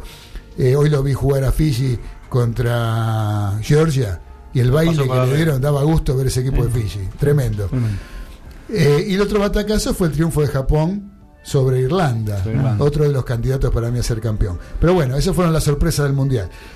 Después, con respecto a los Pumas, el staff, eh, Ledesma decidió no llevar a Quesada como uno de los asistentes. Eh, justo el mejor director técnico que tiene el país, el de Jaguares, especialista en juego con el pie, eh, que fue un ítem fundamental en esta Copa. Si uno se pone a ver los partidos de la Copa del Mundo, la cantidad de, jugadas que se han definido con el pie, o sea que terminaron siendo tries porque se superan esas presiones altas con un sombrero o con un rastrón que terminan dejando al jugador de cara al try, eh, son tremendas. Hubo Sí. un montón, pero lo hicieron los All los sudafricanos, los japoneses y todos. Eh, los samoanos, todos hicieron esa jugada con el pie. Bueno, en eso era especialista Quesada y los Pumas en ningún momento lo pudieron hacer. Después tenemos que, eh, de, pese a que la base llegaba con el envión del subcampeonato de Jaguares en el Super Rugby, eh, al, al- al Mundial no llegó con un equipo aceitado. No, ¿sí? Eso parece que creo no. que era un poquito lo que decíamos recién. Eh, generó la insólita derrota ante Francia, porque mm, se perdió por dos puntos con Francia, lamentablemente, con muy poco Francia le gana a los Pumas. Eh, para el segundo duelo, nada menos eh, la apertura, que la apertura Sánchez quedó al margen. ¿sí? Bueno, inconsistencia. A no alcanzar una regularidad eh, más en un torneo que no da revancha, el equipo perdió en regularidad y ante el menor contratiempo no tenía soluciones. Les ocurre después que perdieron ante Australia en Salta, 45-34, el 6 de octubre, o sea, hace un año, en, el 2018, iban ganando 31 a 7, increíblemente se les escapó. El equipo y la confianza nunca volvieron a ser los mismos. O sea, eso, esto lo noté porque eh, creo que ese partido con Australia en cancha de Vélez fue El punto de inflexión Sí, me parece. que, que les quebró la cabeza a los Pumas. A partir de ese segundo tiempo con Australia, que iban ganando por 24 puntos en el entretiempo, el segundo tiempo Australia se lo da vuelta, los Pumas nunca volvieron a ser los mismos. ¿Sí? Eh, hubo bajos rendimientos eh, desde lo individual, ¿no? Eh, en Sánchez, en Ortega Decio, De La Fuente, Orlando, Moyano, Bofelli, Lavanini. Bueno, que con la roja Lavanini yo creo que ya no juega nunca más en los Pumas. La bandera del equipo, ¿cuál era? La defensa, ¿sí? Eh, falló, falló en defensa, fue tremendo. Nunca cerraron tantos tacles como los que cerraron en este campeonato por parte del equipo argentino. Una insignia que está en el ADN del rugby argentino, ¿sí? Eh, el ataque no se sabe a qué jugaron. Ofensivamente nunca se supo bien a qué jugaron los Pumas. Eh, el grupo unido, yo no sé, porque lo escuchaba uno hablar a, al edema de un grupo que estaba bien eh, eh, unidos, pero tengo entendido que no fue así. Había, había diferencias entre los líderes, Matera, Cubeli de la Fuente, y con varios otros jugadores que no se llevan de la mejor manera o prácticamente no hay diálogo. ¿sí? Falta de plan B. Al no haber llevado a Díaz Bonilla ni- y borrado a Sánchez, Ledema no tenía apertura suplente ante Inglaterra. Eso no cayó bien y produjo un cambio de opiniones con el capitán, con Matera. Dicen que hubo una discusión importante entre Matera y Ledesma por esto de los aperturas, que lo dijimos en el programa antes del Mundial. ¿sí? Iba con dos aperturas y no tenía opción a un tercero. Terminó jugando de la fuente, improvisado de apertura contra Inglaterra, cuando tuvo que salir este el- el- el- la apertura que no era Sánchez, como es este Udar Pilleta. Eh, y después poca, poca autocrítica por parte del Edema que culpó al árbitro en el primer partido. A los jugadores en ¿Sí? el segundo. Y es claro, y después dio marcha atrás y qué sé yo. O sea que en el segundo partido contra Tonga lo culpó a los jugadores. Eh, había O sea, hay- hay cosas que de fondo que veremos cómo se llevan adelante. Una pena porque estamos volviendo a hablar de aprendizaje cuando ya tendríamos que tener todo aprendido, ¿no? O por lo menos gran parte de las cosas de todos estos años que, que no se asimilaron. Che, che, eh, escuché, perdón, escuché que es el único equipo que tiene jugadores eh, de la misma nación. Sí, sí, sí, sí, lo demás es el único. No sé Uruguay, ¿eh? Eh, Uruguay tiene un argentino. Ah, sí. Sí, el único es argentino. Ajá. Eh, los Pumas tienen, son todos argentinos. Son todos argentinos, sí. Después, bueno, ya da, eh, da lástima. Pero eso vamos a hablar en la próxima. Vamos a dar ahora. Carlito, vos querés decir algo. algo, Sí. que creo que es eh, la palabra autorizada, porque estuve hablando con un ex Puma ayer, eh, Federico Bock, Ajá. ex Casi, Sí. actual Puma Classic, Sí. es decir, el, equipo senior de los Pumas. Que dicho sea de paso, el 30 de octubre parten a Bermuda a jugar el Mundial Senior, Bien. que ya se ganó cuatro veces. Sí. Eh, me dijo, a Sánchez había que llevarlo. ¿Cómo si no le comencé a Toyota y a todos los que están haciendo propaganda con Sánchez, como vidriera, si no lo llevas al Mundial? ¿A Sánchez o a Díaz Bonilla? No, a Sánchez. Sánchez fue, Sánchez fue al fue al Mundial. Mundial, Sánchez. Por eso había que llevarlo.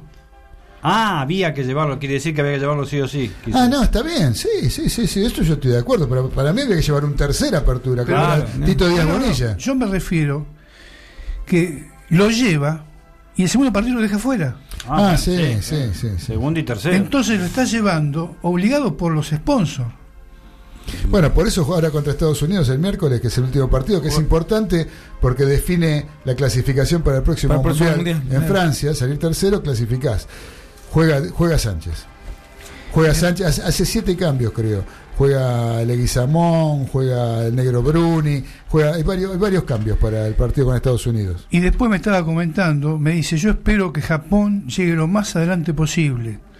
Dice, para que vean que japoneses hay pocos, Seguro, son seguro. todos importados. Es así, sin duda. Si, si quedan afuera antes, y bueno, eh, quedan afuera, no es que esto meten jugadores de todos lados, no pasa nada. Pero el día que pase, que clasifique bien Japón, Japón o cualquier equipo, Sí, van a ver la importancia de tener jugadores autóctonos nada más. correcto. Así que bueno, eh, bien, Carlito, muchas gracias por el aporte y la, y la entrevista con, que tuviste con Boc, que alguna vez espero que lo podamos tener acá por el, por el programa. ¿eh? Sí, está trabajando en Chile, es ingeniero en petróleo, Ajá. Eh, pero me dijo que no tiene ningún problema que organicemos una entrevista telefónica, aunque sea, Bien, para hablar con nosotros. correcto, gracias, Carlitos. Eh, Dani, y para cerrar el programa, Sí, señor. eh, dame los últimos guarismos de lo que es eh, la elección, eh, la- lo que fue la, la- la- la encuesta que tiramos hoy, la, consigna que tiramos hoy Sí. con respecto al mejor deportista argentino de la historia. Hubo más de 145 votos, Ajá. o sea, muy, muy importante los aportes, ya sea de audio, ya sea de WhatsApp más que nada, y de las redes sociales, como bien vos dijiste. Bueno, hay un ganador este indiscutido que es Emanuel Ginóbili. Bien, Sacó bien. 37 votos, el segundo es Diego Armando Ganadona con 24 votos, ¿eh? sacó una diferencia importante, el tercero en el podio, mejor dicho, como, como siempre los tuvo, fue Juan Manuel Fangio con 18 votos, y luego le siguieron eh, Lionel Messi, eh, Guillermo Vilas, eh, Carlos Monzón y Gabriela Sabaratini. Después este, se desperdigaron con pocos votos este, muchísimas que Pero. Emanuel Ginóbili, a través de la consigna, ha sido elegido como el mejor deportista eh, por nuestros oyentes de todos los tiempos argentinos. Gracias a todos los que participaron con sus votos, les damos el mayor de los agradecimientos desde este micrófono de los delirios del mariscal. Para cerrar, Dani, ¿cómo está San Lorenzo?